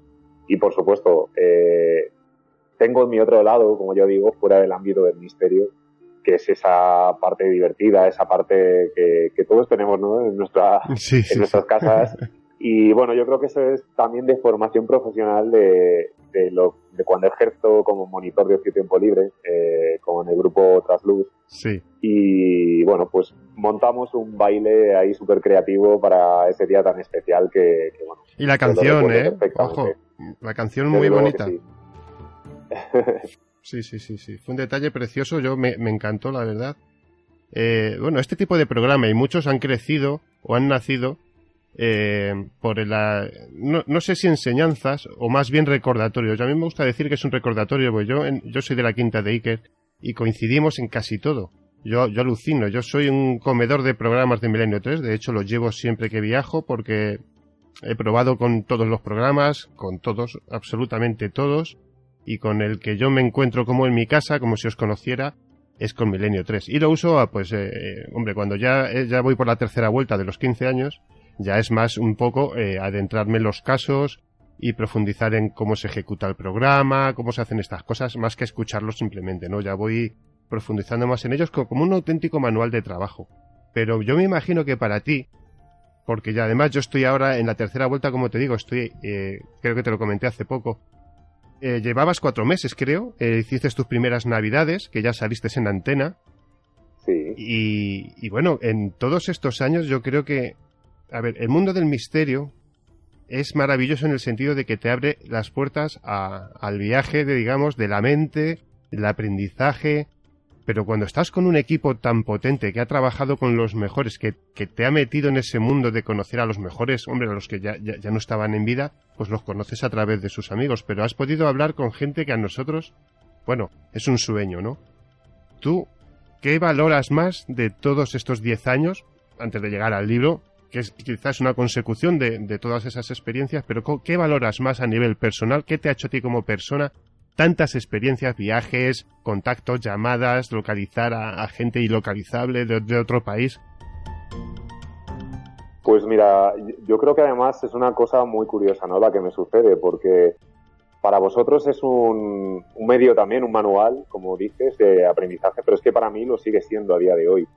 Y también me sorprende mucho cómo hay ciertas personas que a lo mejor mm, por mi aspecto físico no me conocen cuando estamos a lo mejor reunidos en la presentación de algunos compañeros, de algunos libros, eh, pero sí me reconocen por la voz. Es lo que tú dices, ¿no? Es como que eh, la voz ha traspasado esa barrera, eh, digamos, y, llega al oyente de una manera familiar y cercana. Para mí, Milenio 3 supuso un antes y un después, por supuesto, no solo en mi forma de pensar sobre este tipo de, de casos ¿no? que nos llegan prácticamente a diario, sino también porque fue el sitio donde aprendí a ser periodista. Eh, desde mis inicios, por supuesto, había estado en una radio local de, aquí de Madrid, de Pozuelo del Arcón, en Cauro FM. Había hecho programas deportivos, programas de puro entretenimiento, también en la cadena SER con María Guerra y con Alberto Granados. pero claro, no es hasta que llegamos a este punto, ¿no? En el que me dan la oportunidad de entrar en la nave del misterio, en el equipo, pues cuando yo mm, empiezo e inicio a ser consciente de todo lo que, bueno, pues ha cambiado mi vida desde hace 10 años. Pero por supuesto me quedaría principalmente con todos esos colaboradores con los que he tenido trato y con los que sigo teniendo trato, con los que he hecho muchísima amistad y con el contacto con la gente, con el contacto con los oyentes, con el contacto con los entrevistados en los reportajes de Cuarto Milenio. Eh, cada uno de ellos con sus testimonios me ha dado, bueno, las pistas de por dónde tengo que seguir trabajando, desde luego. Pero eres bastante joven y yo me imagino que esas primeras veces, porque yo conozco, bueno, me voy a tirar un poco el pisto, como se suele decir, creo que podría hablar de absolutamente todos y cada uno de los casos que ha tratado Milenio 3, más que otra cosa porque los devoro y, aprendo mucho de ellos. Pero eh, creo que para alguien que empieza, tiene que ser todo un golpe de impresión, porque hay ciertos casos en los que tanto cuando habla uno con, con Nacho o habla con, con, sobre todo con Paco, con su padre, que, bueno, con, con Fratini, con gente que sabe tanto de muerte, asesinatos, eh, cosas, eh, JFK, eh, conspiraciones, cuando uno toca y palpa todo eso de cerca, porque bueno, la gente lo, lo, escucha y se divierte, pero cuando uno está metido y ve la realidad de todas estas cosas, ojo, que ya no es lo mismo, ¿no? Desde luego que no, no es lo mismo y algunas llegan a dar absoluto pavor y miedo, y no hablo del ámbito eh, más parapsicológico o paranormal, sino de con lo que tú estás mencionando, ¿no? Crímenes, asesinatos, donde se demuestra la crueldad que, tiene también el, ser humano en determinados momentos y no se sabe muy bien por qué eh, cometen esas atrocidades. Eh, recuerdo perfectamente el programa que hicimos sobre el monstruo de Florencia. Para mí fue uno de los grandes programas que se han hecho a lo largo de la historia de Milenio 3 por la forma en la que Iker y el resto del equipo fueron narrando, principalmente Iker y Carmen, los sucesos ¿no? ocurridos en este asesinato y, cómo fue envolviendo ese ambiente de puro terror eh, que yo creo que se transmitió muy bien al otro lado, al oyente. Eh, pero ha habido muchas historias, muchos casos que por supuesto guardo en mi memoria y que, que bueno, pues eh, forman parte de esa especial eh, mochila de experiencias que me llevé de, bueno, de mi trayectoria en radio. Bueno, el tema del monstruo de Florencia es el, que mataba a las parejas, ¿no? Eso es, eso es. Sí, le digo, es que eh, fue, fue, vamos, es que esa presentación es casi, casi tan buena, creo que hay una mejor, que recordarás el caso este que es el tema de la Alemania nazi, de los campos de concentración, no recuerdo ahora el nombre exacto que le pusisteis, pero que leen, eh, bueno... Supongo que te refieres al programa de, del campo de concentración de Dachau. Puede ser que hicimos el proyecto Dachau con José Miguel Gaona, con el compañero, ¿no? Sí, pero le hicisteis como una especie de ficción que la gente se lo creyó, pero era una ficción, que es que no me acuerdo ahora el nombre que le pusisteis, porque el nombre creo que sí es real que es de un, de un preso de los de allí que estaban metidos en el campo de concentración y lo va narrando todo. Y bueno, para mí ese, que además creo que Lourdes hace poco hizo algo también sobre ese programa, creo que es magnífico. Creo que Milenio 3 sentó las bases y no sentó las bases, trajo de nuevo las bases de la, de la antigua uh, usanza, ¿no? Esas, eh, porque yo creo que tú también colaboraste en, que no lo voy a decir. Las recreaciones, las, recreaciones. las recreaciones radiofónicas. Eso sí. Eh, por supuesto, a nivel de producción te toca todo tipo de labores. Eh, no solo coordinar invitados, grabar entrevistas, estructurar los cortes para que esté todo preparado y listo para la emisión, para el directo, sino también recoger esos guiones que elaboraban compañeros como Teo Rodríguez o Diego Marañón, también en la última etapa, en la que organizaba bueno pues unos relatos fantásticos. Y, yo creo que esa es la magia de la radio, ¿no? Que te puede evocar sensaciones y escenas que a lo mejor la televisión ya te da directamente con las imágenes y te transporta pues a través de unas voces, a través de eh, ruidos que, puedes escuchar eh, eh, a través del transistor o a través de ahora ya de las nuevas tecnologías, ¿no? Del móvil, de los podcasts. Pero yo creo que esa, esa magia es la que a mí me tiene cautivado desde el principio, desde que era bien pequeño cuando en casa ya se ponía la radio a todas horas, los programas musicales, recuerdo, y otros tantos otros tantos programas que, a mí me llevaron a decidir estudiar comunicación audiovisual. Cuando tú decides ya, eh, o te ofrecen, o por lo que sea, ya entras a, formar parte de este equipo, ¿tú crees que vas a hacer radio o simplemente producción? Porque eh, hay un salto muy distinto, porque yo sé que has participado en, todo, absolutamente todo, de hecho Iker lo dice que siempre, pero claro, luego, es lo que dices tú, a lo mejor me conocen por la voz, pero claro, ahí Carlos no, no, no solía salir. Entonces, eh, ¿no te quedas ahí un poquito como diciendo, bueno, me he mamado todo esto, pero luego en el programa como que no estás? ¿Eso cómo se lleva? Bueno, no, tampoco es cierto, porque yo creo que es una de las labores que, también son necesarias, ¿no? La, labor del productor, la labor del redactor también en, el cuarto milenio. Sí. Y, bueno, no quiere decir que porque otros compañeros a lo mejor eh, salgan más en pantalla, haya muchísima gente detrás que, que es parte fundamental y esencial. Y a mí esa parte también la disfruto muchísimo. Eh, el poder localizar a lo mejor a una persona que lleva mucho tiempo oculta, eh, poder entrevistarla y que se emita tu, tu entrevista, digamos, porque ahí has dejado tu marca, para mí ya es una recompensa y es un, un premio. Bueno, quizás no También es cierto que te quería aclarar, David, eso, que en los inicios Claro, yo acababa de salir de la universidad. Eh, había hecho un micrófono eh, con Alberto Granados, con María, pero muy poquito. Y pasar también a, Milenio 3 y querer, digamos, eh, poder salir ahí con toda la gente, todos los compañeros que llevaban muchos años con mayor experiencia, yo creo que era una locura.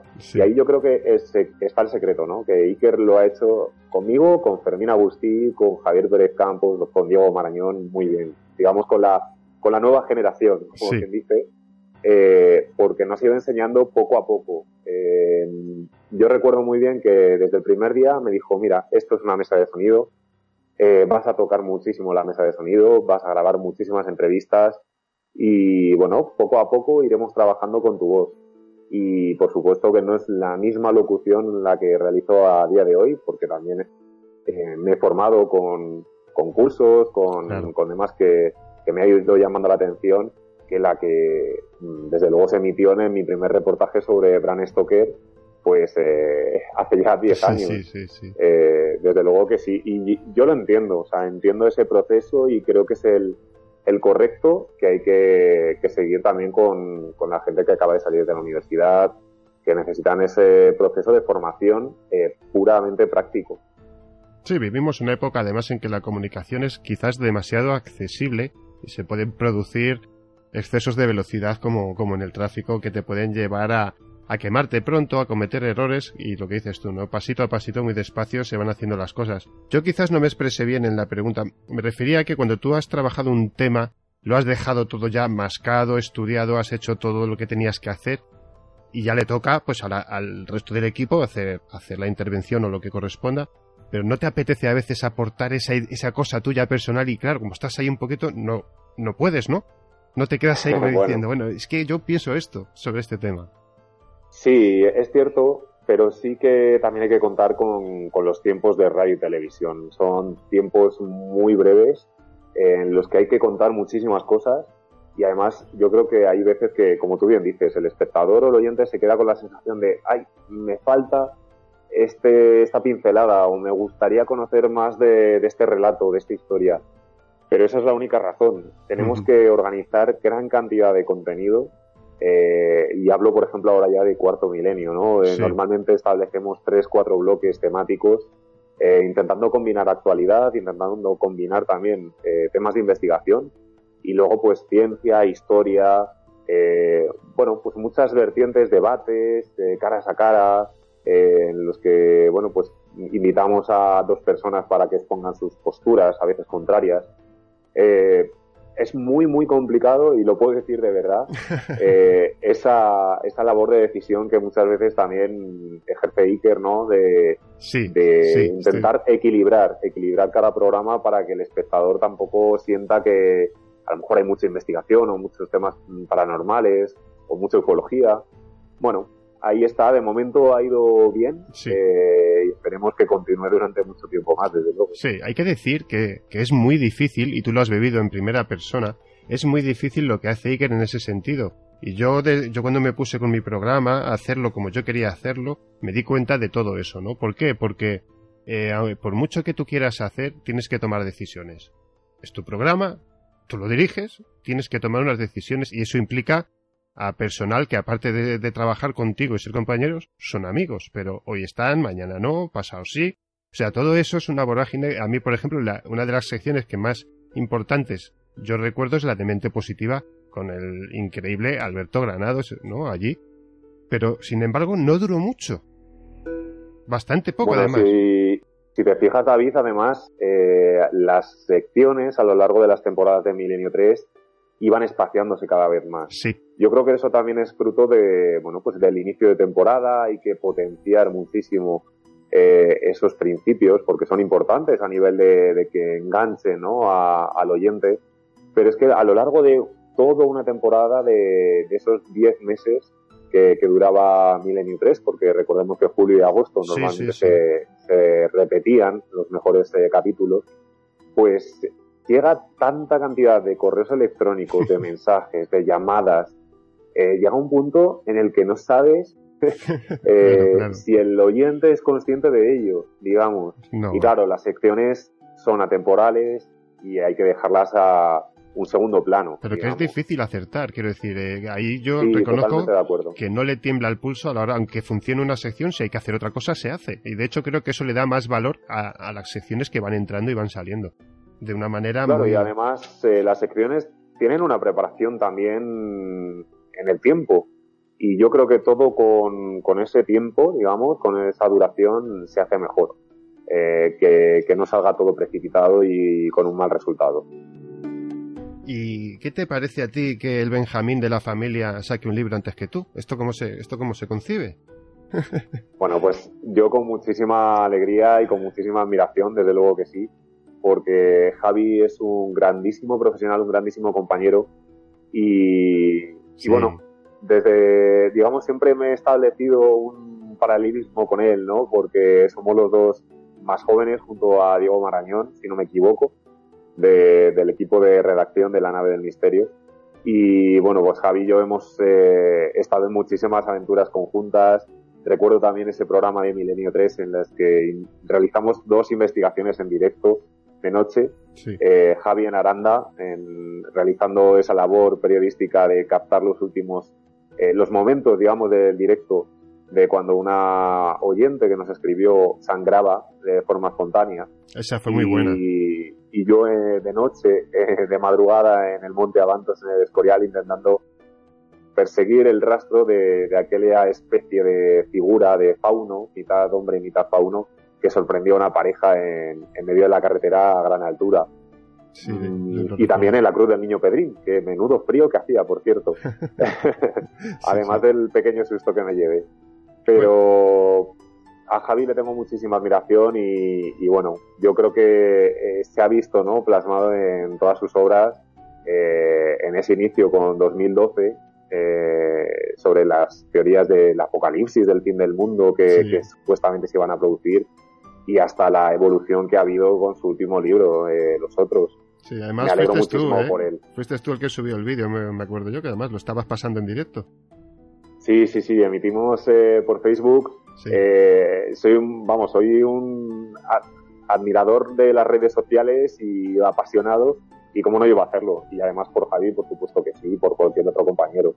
Eso es lo bueno que tenemos en la nave del misterio, es el equipo, ¿no?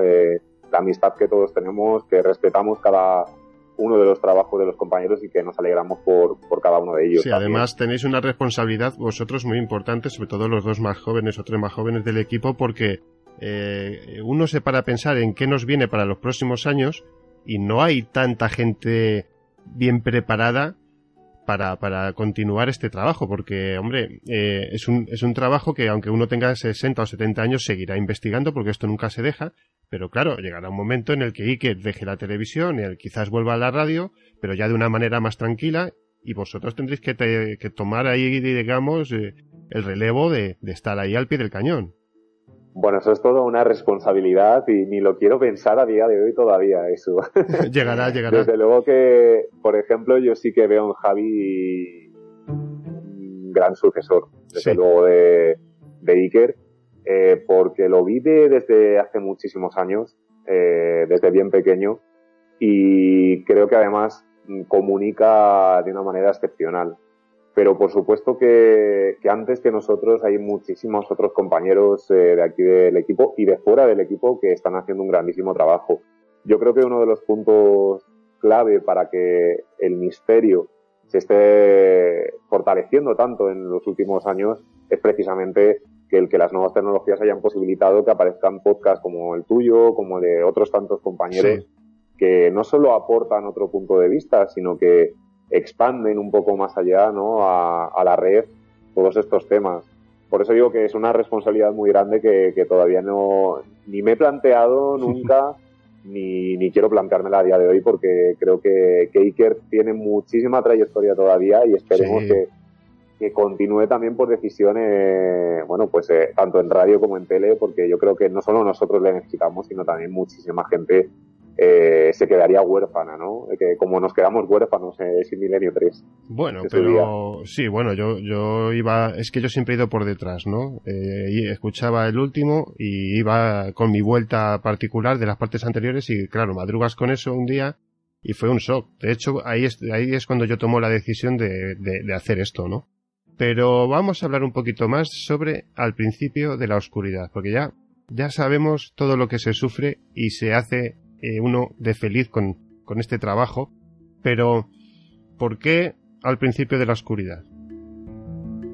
Bueno, yo quería sobre todo hacer tres cosas. Una, hacer un libro muy interactivo, eh, que no se quedara solo en las páginas físicas, en las hojas de papel, sino que el lector pudiera ir más allá y nuevamente poner mi granito de arena ¿no? desde el ámbito digital.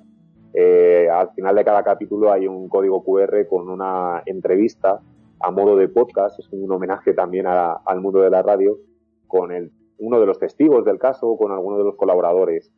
en segundo lugar, también quería hacer un homenaje, por supuesto, a, a, los entrevistados, a toda la gente que he conocido en estos años y que siempre además pues me han puesto una sonrisa, eh, no han puesto impedimento en que entráramos en su casa o en su lugar de trabajo y además siempre sin pedir nada a cambio, eh, con el peligro que conlleva el salir a la luz pública contando una historia de, este estilo. Y digo peligro porque sí que han sufrido en algunas ocasiones algún tipo de acoso, eh, burla, estigmatización, cosa que estoy totalmente en contra de todo ello. Y por último, porque estamos muy acostumbrados a escuchar que del misterio solo pueda salir algo negativo, eh, del oscuro hay eh, siempre algo aterrador.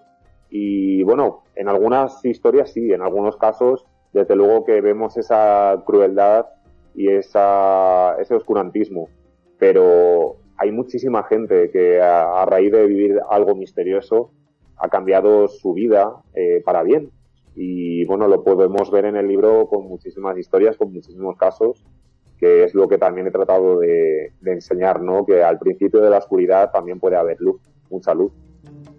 Claro.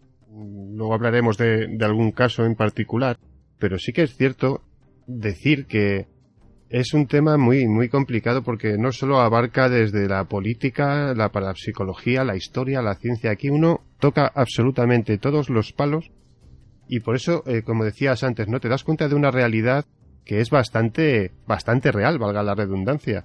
Tú tienes algún sustito, ¿no? De estos buenos, buenos, ¿verdad? Unos cuantos ya. Diez años dan para mucho y, bueno, todavía me acuerdo de esa presentación que, que tú decías, ¿no? Con 21 años en Milenio 3, eh, la primera vez que Iker me menciona en antena, el primer día, nada más llegar, que me incorporaba al equipo y desde entonces sí que he sufrido unos cuantos sustos. Eh, ese que te mencionaba, por ejemplo, esa noche eh, de conexión en directo desde el Monte Avantos, eh, por ejemplo, fue una de las primeras veces que yo me sentí cerca del misterio, porque a altas horas de la madrugada, eso lo conté también luego posteriormente en la tele, yo noté como que alguien estaba merodeando por detrás de la cruz del niño Pedrín. se escuchaban ramas, claro, eh, podemos pensar que, es lo que yo siempre he tratado de razonar y de llevarlo a la lógica, que eh, a, esa altura puede haber animales, eh, de la zona que, bueno, pues a lo mejor estuvieran por allí cerquita diciendo que, qué hacía yo allí, ¿no? Entonces vamos a lo lógico, pero desde luego que me llevé un susto inicial. Pero luego ha habido otras muchas vivencias, eh, bueno, en la residencia, en el reportaje que realizamos también para Cuarto Milenio, eh, Clara Taoces y yo escuchamos un tarareo de mujer clarísimamente cuando, bueno, pues allí no había nadie más que nosotros, eh, nuestro compañero José Alberto Gómez eh, cámara de cuarto milenio y uno de los testigos, que era el dueño de, la residencia. Intentamos localizar la procedencia de ese ruido y no la hallamos, pero es que lo escuchamos en dos, en dos ocasiones y los dos además, sin apenas decirnos nada, solo con una mirada, sabíamos que algo extraño estaba ocurriendo. Qué bueno. Y bueno, pues ha habido infinidad, infinidad de experiencias, desde luego que sí, algunas de ellas quedan recogidas también ahí en el, en el libro. ¿Llegaste a quedarte a hacer la típica esta que se ha hecho varias veces, eh, como en el teatro y tal, de quedarte tú solo eh, para obtener algún tipo de, audio?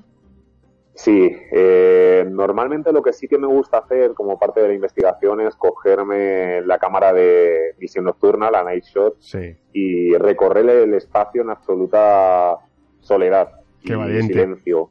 Ir comentando sensaciones, eh, por supuesto me sube la adrenalina porque le sigo teniendo mucho respeto a un espacio eh, en soledad. Pero la primera vez que lo hice fue en el ayuntamiento de Cazalla de la Sierra y sí que es verdad que, igual eh, me sentí acompañado, pero no llegué a ver ni a escuchar nada.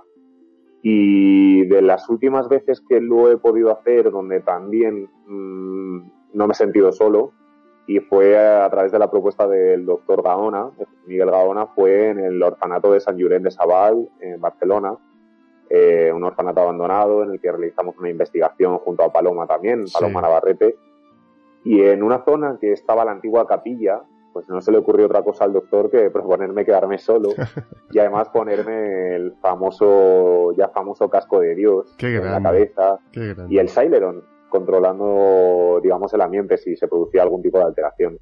Y fueron 40 minutos muy intensos. Yo sabía que los compañeros estaban fuera, controlando toda la situación, pero claro, yo dentro de la capilla estaba solo y me temía que en cualquier momento pues pudiera sentir algo, mm, ya fuera físico o emocional. Y emocional sí que lo sentí. Me mm, escuché pasos cómo iba como entrando una persona eh, y se iba acercando hacia mí. Eh, no sé si era fruto de esa experiencia, ¿no? De la sugestión, del casco de Dios. Eh, lo que sí que es cierto que pregunté a los compañeros y de, hecho se emitió. José Miguel me, claro, me miraba con una cara de ¿has sentido esto? Digo, sí, sí, habéis entrado, ¿verdad? Y no, no, aquí no ha entrado nadie. Claro, cuando te dicen que no ha entrado nadie, es cuando le das vueltas y vueltas a la cabeza durante mucho tiempo para saber qué es lo que ha, podido pasar. Qué grande. De todas maneras, yo recuerdo la experiencia de Gaona y también, también le cambió la cara, ¿eh? Hombre, y tanto, no es, no es para más. Cuando tú estás recorriendo también, ¿no? Yo eso, por suerte, o bueno, por suerte o porque, por decirlo de una manera, eh, cuando he hecho los recorridos con cámara de visión nocturna nunca he captado nada, ninguna voz, pero es que José Miguel le ha pasado en dos ocasiones en el Teatro Cervantes y aquí en el orfanato que, claro, cuando preguntó quién anda ahí, porque escuchaba pasos, le responden yo. Y no era nadie del equipo, no había nadie, estaba él solo recorriendo el orfanato y, él lo escuchó en directo y además se quedó registrado en la cámara. Pues no es para más que se le queden esas caras de susto. Es que yo también saldría corriendo, desde luego. Claro, claro, claro. Yo hace poco, hace poco obtuve mi primera psicofonía completamente real y clara y es una sensación como, o sea, no es, no es, eh, la verdad es que no es una alegría, eh, no sabría cómo explicarlo. Es una sensación de, de, esto es real, existe. ¿Tú cuando tienes tu primera psicofonía qué sentiste? Pues mira, me pasó más o menos, no sé si a ti te ha sucedido en este, en este caso, pero yo la primera que obtuve fue fuera del ámbito laboral, fuera del ámbito profesional. Porque fue en una excursión que realicé junto a unos amigos de, la Asociación Trasluz, de monitores de ocio y tiempo libre, eh, a un pueblecito de Segovia, Guijasalvas. Es un pueblo abandonado donde hay muchas casas todavía en pie y se puede recorrer con, bueno, con facilidad, digamos. Eh, claro, ellos ya sabían que yo estaba trabajando en Milenio 3, en Cuarto Milenio, y siempre hay, como te decía antes, esa parte de, formación profesional, que es que hasta en tus ratos libres no desconectas del trabajo. No, es verdad. Y bueno, pues fuimos a una zona en la que había una guardilla, una zona guardillada, eh, había una especie de soga. Mm, el caso es que no sé por qué a mí mi instinto me dijo que tenía que poner la, grabadora de, del móvil eh, durante todo el recorrido y dejarla en un punto concreto que fue en esa zona guardillada. Eh, estuvimos recorriendo durante varios minutos hasta que fuimos a recogerla y decidimos hacernos una fotografía en esa habitación. Eh, se escucha en la grabación todo el proceso, ¿no? Todas las voces de todos los compañeros, de no, échate un poco más para acá, venga, colócate. Yo estaba colocando la cámara. Y detrás de una voz de una compañera eh, se escucha como una voz que yo al menos reconozco como una voz infantil, que dice algo así como, no hay no claro, yo eso recuerdo perfectamente el día que, me lo escuché y digo, es que no es ninguno de nosotros, no es la voz de ninguno de los compañeros, ni mía. La llevé a la radio porque tocaba ese mismo día, de hecho, eh, Milenio 3. Eh, Iker y Carmen la escucharon y no tuvieron duda alguna en que era un registro psicofónico raro, muy, muy raro eh, y válido, por decirlo de alguna manera, ¿no? que también descartaban que fuera una voz humana, porque se escuchaba además muy cerca del micrófono. Es una sensación muy rara, es una sensación de que estás jugando con algo que, no puedes controlar. Pero, pero verdad que es raro porque ni te alegras ni te entristeces. Eh, has dado con, la, con el, digamos, ese premio de lo que buscas, aunque no lo buscaras directamente, pero ya está, porque yo cuando la escuché, y, porque es una grabación en la, en la muralla de Ciudad Rodrigo, en uno de los puestos, y nada, y además de día, estábamos mi hijo y yo, él grabando con el móvil y yo con la grabadora, ¿no? Entonces, es que esto es muy curioso. No, no llegué a dejarla en el suelo del todo, pues nada, porque la, la psicofonía se oye bien a los tres segundos. Y nada, grabé un minuto y medio. Y se oye perfectamente Darwin, Darwin. Y luego de fondo se oye Te encontré. Que él te encontré me lo tuvo que decir un amigo cuando lo escuchó porque yo no lo percibía. Pero claro, ahí es que no había nadie más. ¿Cómo, ¿Cómo se explica eso? Entonces, claro, dices, vale, ya, ya he obtenido una psicofonía que yo sé que es real, es mía, pero ¿y ahora qué?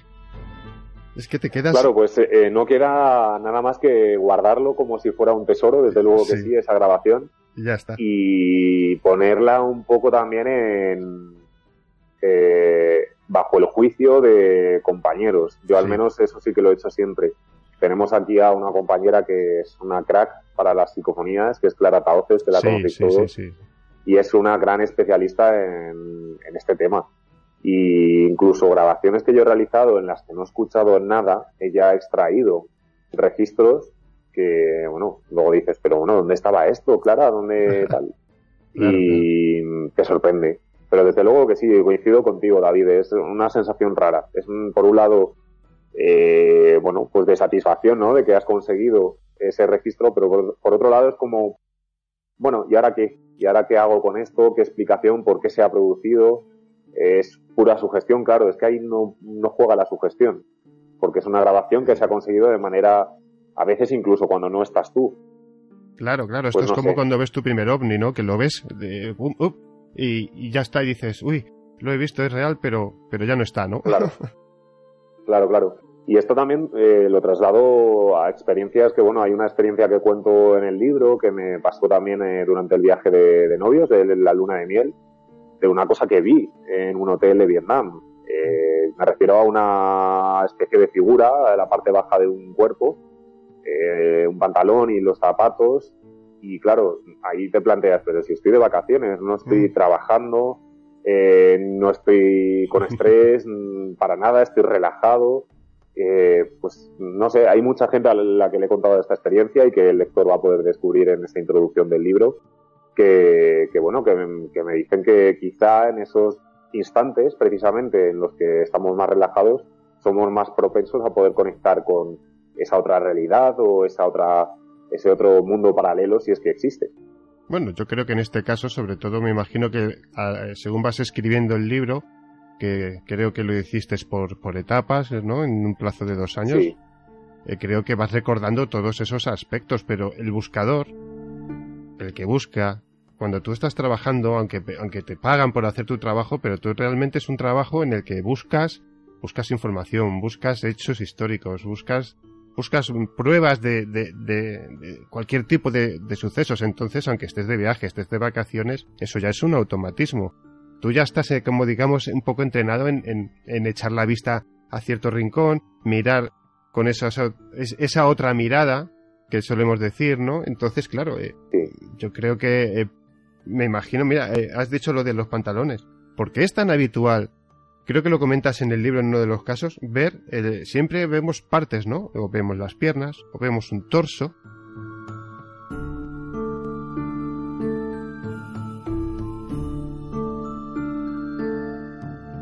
¿Por qué ese tipo de visiones? Bueno, yo creo que cada persona es un mundo y cada persona también puede tener una sensibilidad distinta. Yo me considero cero sensitivo en ese sentido eh, y, otros tantos compañeros también del equipo y de hecho es extraño que durante las investigaciones que realizamos capemos cosas y es más en ese trabajo posterior de, de minutar cada entrevista, de ver cada grabación cuando mm, nos damos cuenta de lo que se ha producido ¿no? en esos instantes pero yo creo que, bueno, cada, cada testigo eh, percibe cosas a lo mejor dependiendo de su, de su sensibilidad, ¿no? O del momento en el que se encuentre. Eh, recuerdo también, por ejemplo, la historia de, la investigación en Córdoba de esa familia eh, cuyo hijo estaba tranquilamente trabajando en su habitación y ve precisamente algo parecido a lo que yo pude percibir, un poco más hacia arriba, ¿no? Hacia la cintura, un, unas piernas, un pantalón y unas zapatillas que andan por el pasillo de su casa y que las ve pasar a través de la puerta. Claro, esto es muy, muy extraño, es muy bizarro, como dice Iker en muchas ocasiones, ¿no? Eh, el por qué, pues no lo sé, no sabría decir, pero yo la achaco quizá a eso, a la sensibilidad perceptiva de cada testigo, de cada testimonio. Con Paloma tú has tenido que alucinar literalmente en colores con Paloma Navarrete y con Aldo Linares. Eso es con Aldo. No dejo de sorprenderme en cada investigación, porque es que cada día se superan más. Cuando piensas que no pueden llegar a desvelar ¿no? toda la historia que tú ya conoces, que no has eh, dado ningún, ningún dato, ninguna pista, que has hecho las entrevistas eh, sin que ellos estén presentes precisamente para no romper esa magia, ¿no? Y esas normas que llevamos siempre el equipo de, Cuarto Milenio de no aportar ningún dato a los sensitivos. Y llegan, se presentan y van tocando cada palo de la historia, eh, dando nombres o fechas, eh, o describiendo figuras que con una descripción que son exactamente a lo que han visto los testigos. Es que no, no puedes, no puedes hacer otra cosa nada más que sorprender, eh, sorprenderte y admirarles porque es de admirar desde luego. El por qué ellos, digamos, mm, pueden percibirlo y el resto no, pues eh, lo que decía, ¿no? Yo creo que es que son, por asemejarlo con algo gráfico como antenas, ellos conectan en determinados momentos y, lo ven, ya está, simplemente eso. Son distintas sensibilidades. Desde luego que sí, yo lo, yo lo achaco a eso. Igual que hay mucha gente que, tiene una sensibilidad mayor hacia determinado tipo de artes, hacia la música, hacia el teatro, hacia la poesía, pues quizá ellos lo han desarrollado hacia lo emocional y hacia el ámbito más parapsicológico. Sí. Hablando un poquito de, del libro, eh, creo que le has dado también eh, mucha prioridad a, a, las músicas, ¿no? ¿Has hecho algo también con las músicas? Sí, hay una lista de Spotify que, que el lector va a poder encontrar al final del libro y luego, por supuesto, a cada capítulo eh, he querido incorporar eh, un trocito de cada canción, digamos, de, que me han ido acompañando a lo largo del proceso de escritura y que también considero que me han dado esas fuerzas también para continuar escribiendo cada relato, porque yo pensaba desde luego que, era duro, pero no tan duro ese proceso de escritura. Hay que ser muy constante, sacar tiempo eh, cada día, porque si no lo dejas, lo dejas y el libro no se escribe solo. ¿Has tenido que repetir alguna vez de, tener cuatro, cinco, seis hojas y decir, esto no es como yo lo quiero expresar? A empezar otra vez. Sí, no solo me ha pasado eso, sino que a veces he tenido que reescribir el capítulo entero o, decidir eh, quitarle, porque no me gustaba. Yo eso es una de las partes, no sé si considerarlo como un valor positivo o negativo, yo creo que está en término medio. Soy muy perfeccionista. Y hasta que hay una cosa que no me gusta o que no creo que queda a mi gusto, eh, le doy 100.000 vueltas. Eso me hace perder muchísimo tiempo. Claro. Eh, no soy muy eficaz en ese sentido, pero sí que luego cuando lo ves terminado y te sientes a gusto con ello y con tu trabajo, ¿no? Que es una parte además muy, muy primigenia de ti y de esa creatividad que, puedes desarrollar, pues quedas muy orgulloso y muy satisfecho, que es lo que ha pasado, ¿no? Que ya cuando lo vi por primera vez, cuando pude recibir el primer ejemplar, dije, esto es lo que yo quería. Claro, además no hay peor crítico que uno mismo. Yo lo reconozco en mi caso, sobre todo con los primeros programas, que encima son los peores de producción y demás, pero quieres hacerlo de una manera y evidentemente te sale de otra. Y claro, eh, la crítica que se hace uno, no sé si te habrá pasado, me imagino que sí, que, que te, te machacas quizás demasiado y te tiene que decir alguien desde fuera, no, tranquilo, que esto va así es devastadora. La crítica que nos hacemos a nosotros mismos es totalmente devastadora y me ha pasado desde bien pequeño.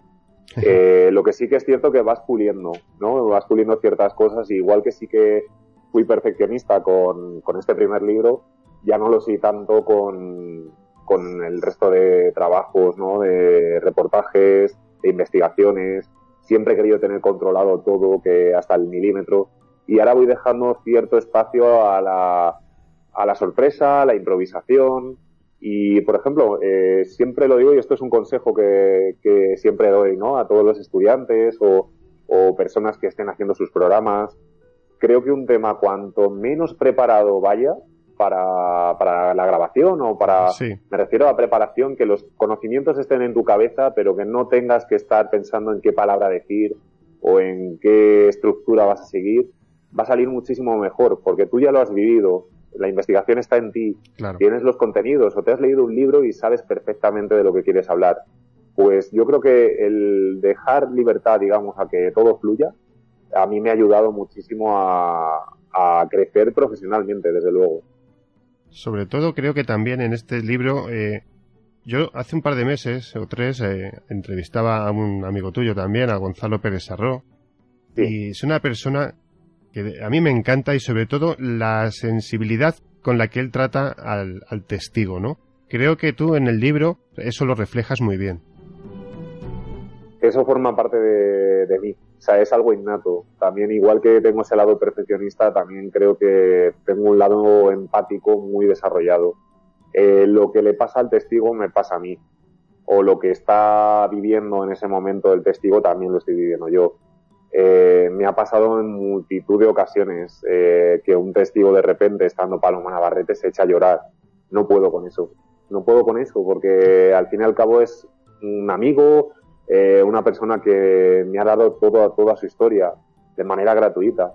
Y, bueno, pues tengo que parar la grabación o, si el compañero sigue grabando se me ve en otro tono totalmente quizá más coloquial y me acerco al testigo, quiero saber cómo se encuentra, si se encuentra mal parar la grabación del todo. Claro. Bueno, pues eh, para mí esa es la parte que te comentaba, ¿no? Que antes de nada, antes que ser periodista, antes que ser redactor y reportero de Cuarto Milenio, soy persona y yo creo que eso se, se nota, ¿no? En los trabajos que he realizado y, y eso me ha ayudado también a conectar más con los testigos y por otro lado a hacer grandes amigos de, de cada caso, porque considero que hay muchísimas personas que me tienen muchísimo aprecio y a las que yo también admiro. Claro, se establece además una unión porque uno va a hacer su trabajo, pero al final es un poquito de todo. Es aparte de, hacer tu trabajo a nivel profesional para todos nosotros, los oyentes, hay un trabajo de ayuda muy importante. Yo, en mi caso, yo siempre he sido voluntario y fundador en varias poblaciones de Madrid de Cruz Roja y Protección Civil, y en mí siempre está el ayudar, ¿no? Eh, es una cosa que o lo tienes o no lo tienes, y me pasa un poco como a ti. Yo veo una persona, aunque no la conozca de nada, y si la tengo que hablar, la hablo y, escuchar, la escucho. Creo, creo en, en la palabra, creo que la gente debe comunicarse más y sobre todo un testigo que, aunque haya visto algo súper extraño, que tú has tenido de esas, habrás tenido mil, pero para él es su verdad. Y tú no puedes eh, tener, porque sí que ha habido compañeros de, que, además se les ve como lo, como lo trabajan de, que no, que no. Eh, me lo estuvo explicando Gonzalo y yo creo que tiene razón. El testigo, él tiene su verdad y independientemente de la creas o no, es su verdad y para él no hay otra verdad. Hay que escucharlo, respetar su intimidad y lo que tú dices, no estar ahí y sé que, que son personas que están sufriendo, ¿por qué no se les va, se les va a entender? Yo creo que eso en la construcción del libro y de los casos tiene que ser muy importante. Es que además yo creo que hay una cosa que, es con la que no puedo, ¿no? Que, es que estigmaticemos a las personas, ya sea por este tipo de historias o por cualquier otra eh, razón que, tenga ¿no? cada uno, ¿no? Eh, los estigmas no pueden existir.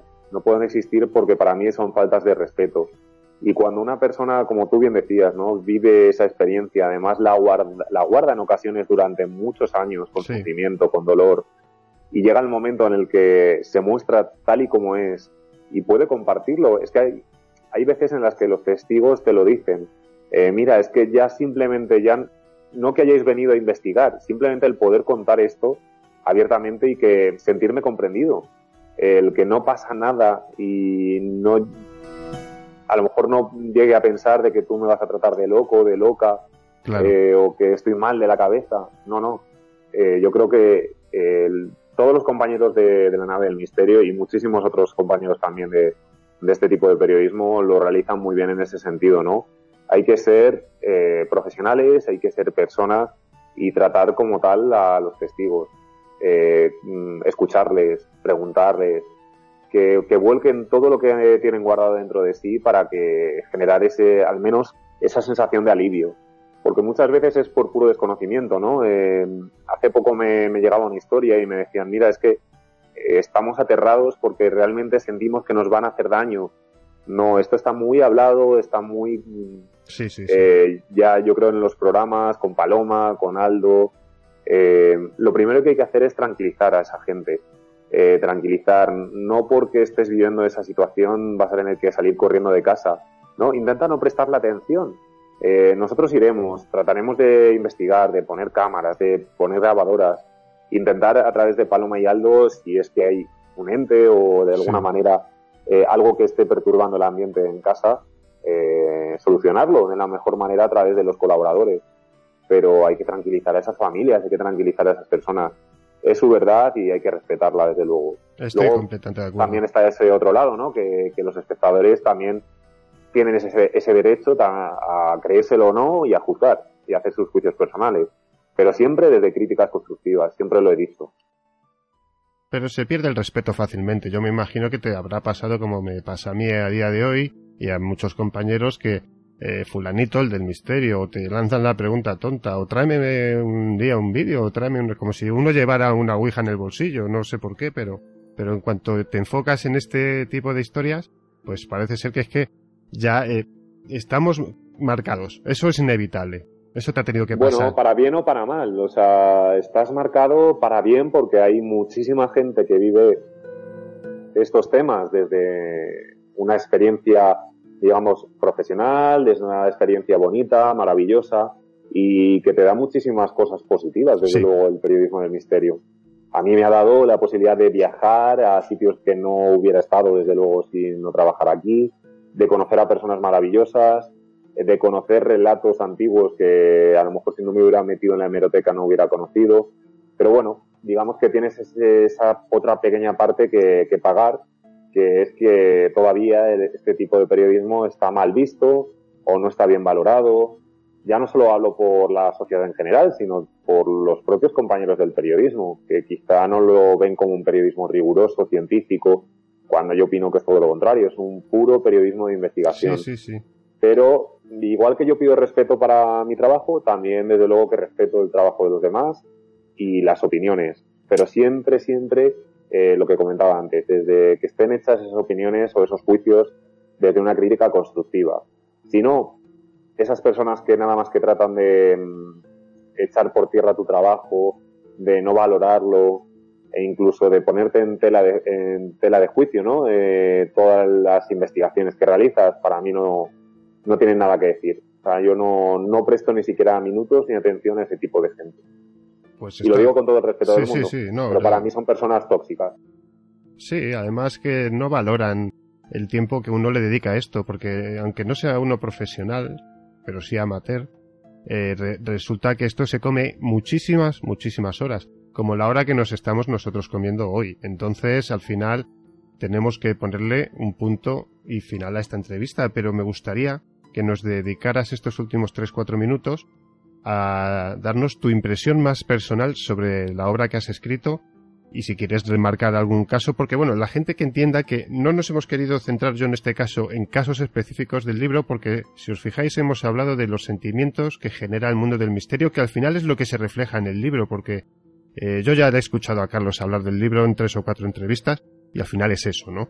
Yo creo que los sentimientos que genera, la apertura de mente que genera en una persona, se ve reflejada en este libro. Pero ¿qué nos recomiendas tú como lectores cuando llegamos y tenemos tu obra entre las manos? Sobre todo que, sean curiosos, eh, que los lectores eh, quieran aprender de cada historia, de cada caso y que vean más allá, ¿no? Que, que por supuesto que luego tienen que emitir sus propios juicios de cada capítulo, de cada dossier, e incluso hay historias en las que mostramos que quizá puede haber explicaciones lógicas, ¿no? Que, que no todo queda eh, en el aire, como hace poco me decían, ¿no? Eh, es que parece que las investigaciones que hacéis eh, nunca podéis llegar a, una llegar a una conclusión exacta y cerrada. Bueno, pues es lo que tiene, es una de las rasgos o características de este tipo de periodismo, que la ciencia todavía no ha llegado a dar esa última respuesta a muchos temas y nosotros, pues bueno, si tenemos que contar que un caso es un fraude o que hay indicios de ello, pues también lo contamos y no pasa absolutamente nada. es esa parte de la investigación. Pero yo creo que sobre todo el lector que, disfrute de, cada caso, que se sumerja en esas páginas y que vea a los testigos como personas normales y corrientes, como cada uno de nosotros. Y, bueno, eh, nada más, invitarles a que, lo vean, que lo compartan, que lo difundan, que, que, todos estos temas tienen que salir a la luz cada vez más y que, por supuesto, desde, desde el respeto.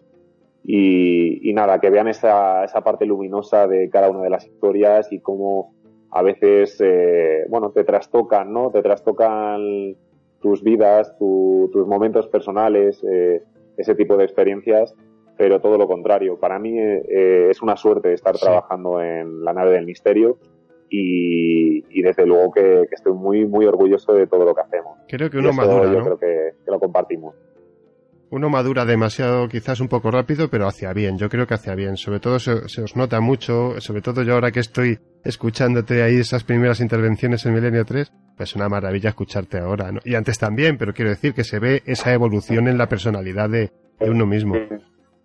Sí, sí, sí. Ah, vale, perdona, es que se había cortado. Bueno, sí, sí, vamos, eh, vamos a ir terminando. Hemos perdido un poquito la cobertura. Vamos a terminar y le vamos a pedir en titulares a, a Carlos eh, dos cositas muy sencillas. Una es que nos recomiendes cuál sería tu libro de lectura, que es una cosa que hacemos siempre aquí, que es recomendar algún libro.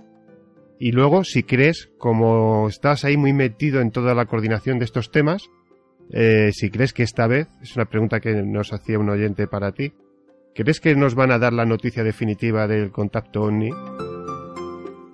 Bueno, la primera, siempre he recomendado eh, el niño con el pijama de rayas, pero voy a recomendar también otro que a mí me marcó muchísimo y que además eh, me gustan mucho las, las historias o los libros que te hacen pensar, que te hacen reflexionar sobre eh, cosas que nos rodean en la vida y sobre tu propia vida. Y ese es El hombre en busca de sentido, de Víctor Frankel. Eh, creo que es una obra redonda que tiene, refleja también esos momentos críticos ¿no? que a veces eh, se producen a lo largo de la historia, las vivencias extremas que tiene que vivir el ser humano y se aprende muchísimo con, todas las reflexiones que, realiza el propio escritor. Eh, pero no quiero contar mucho más por si no lo conoce. Yo creo que es un libro bastante conocido, pero para que los oyentes eh, lo, cojan con más ganas. Y luego, por otro lado, eh, la segunda pregunta, David, sí, eh, sí me, preguntaba un, oyente hace un par de días cuando les comenté que íbamos a hablar, que tú que estás muy metido ¿no? en, en todas estas, bueno, que estás en todo el meollo de la programación del programa, ¿cómo crees o si crees que se nos va a comunicar ah, ese contacto ovni? Bueno, pues no lo sé. Yo creo que si lo supiera tendría una exclusiva. Pero ¿Sensaciones? yo creo que todo en nuestra, mi sensación es que todas las investigaciones que se están realizando sobre eh, la existencia de vida más allá de nuestro planeta, eh, con todos los hallazgos que se están realizando con los exoplanetas, eh, otros planetas habitables más allá de, la Tierra, pues yo creo que por ahí irán los tiros. la ciencia está avanzando cada vez más a pasos agigantados y ojalá, ojalá desde luego que más pronto que tarde que nos den la noticia. Sí que es cierto que no me imagino una vida, digamos, eh, tal y como la hemos visto en eh, extraterrestre en películas o en las novelas de ficción, como lo hemos conocido. Mm, me imagino otro tipo de, vida. Ojalá, desde luego, que, sea inteligente, pacífica, mucho más que, que, lo que a día de hoy somos los seres humanos. Correcto. Pues esto ha sido todo. Muchísimas gracias, Carlos Largo Mariblanca. Además de ser un estupendo investigador, es aún mejor persona. Muchísimas gracias y muy buenas noches. Gracias a ti, David. Gracias a tus oyentes y buenas noches.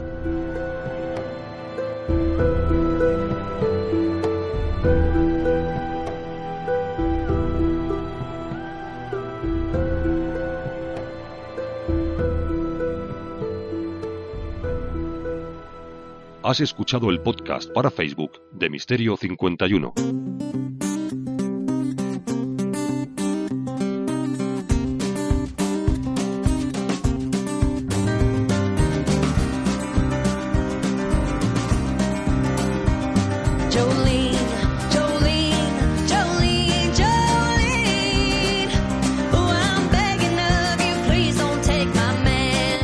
Ya nos vamos amigos, muchísimas gracias muy buenas noches a todos. Dar las gracias a, como siempre, a todos los invitados. A Mario Luis Martín por esa historia tan maravillosa desde Trenquelauquen que nos ha traído muchos recuerdos.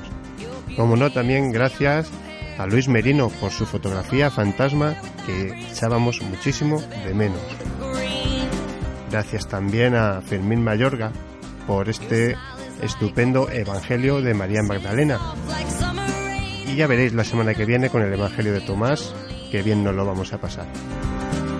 Quiero también dar muchísimas, muchísimas gracias a Carlos Largo Mariblanca por concedernos, estaba trabajando y nos ha concedido la entrevista, estaba allí en redacción y nos hemos pasado un buen ratito aprendiendo de misterio y conociendo ese pedazo de obra, ese pedazo de libro que ha escrito recientemente.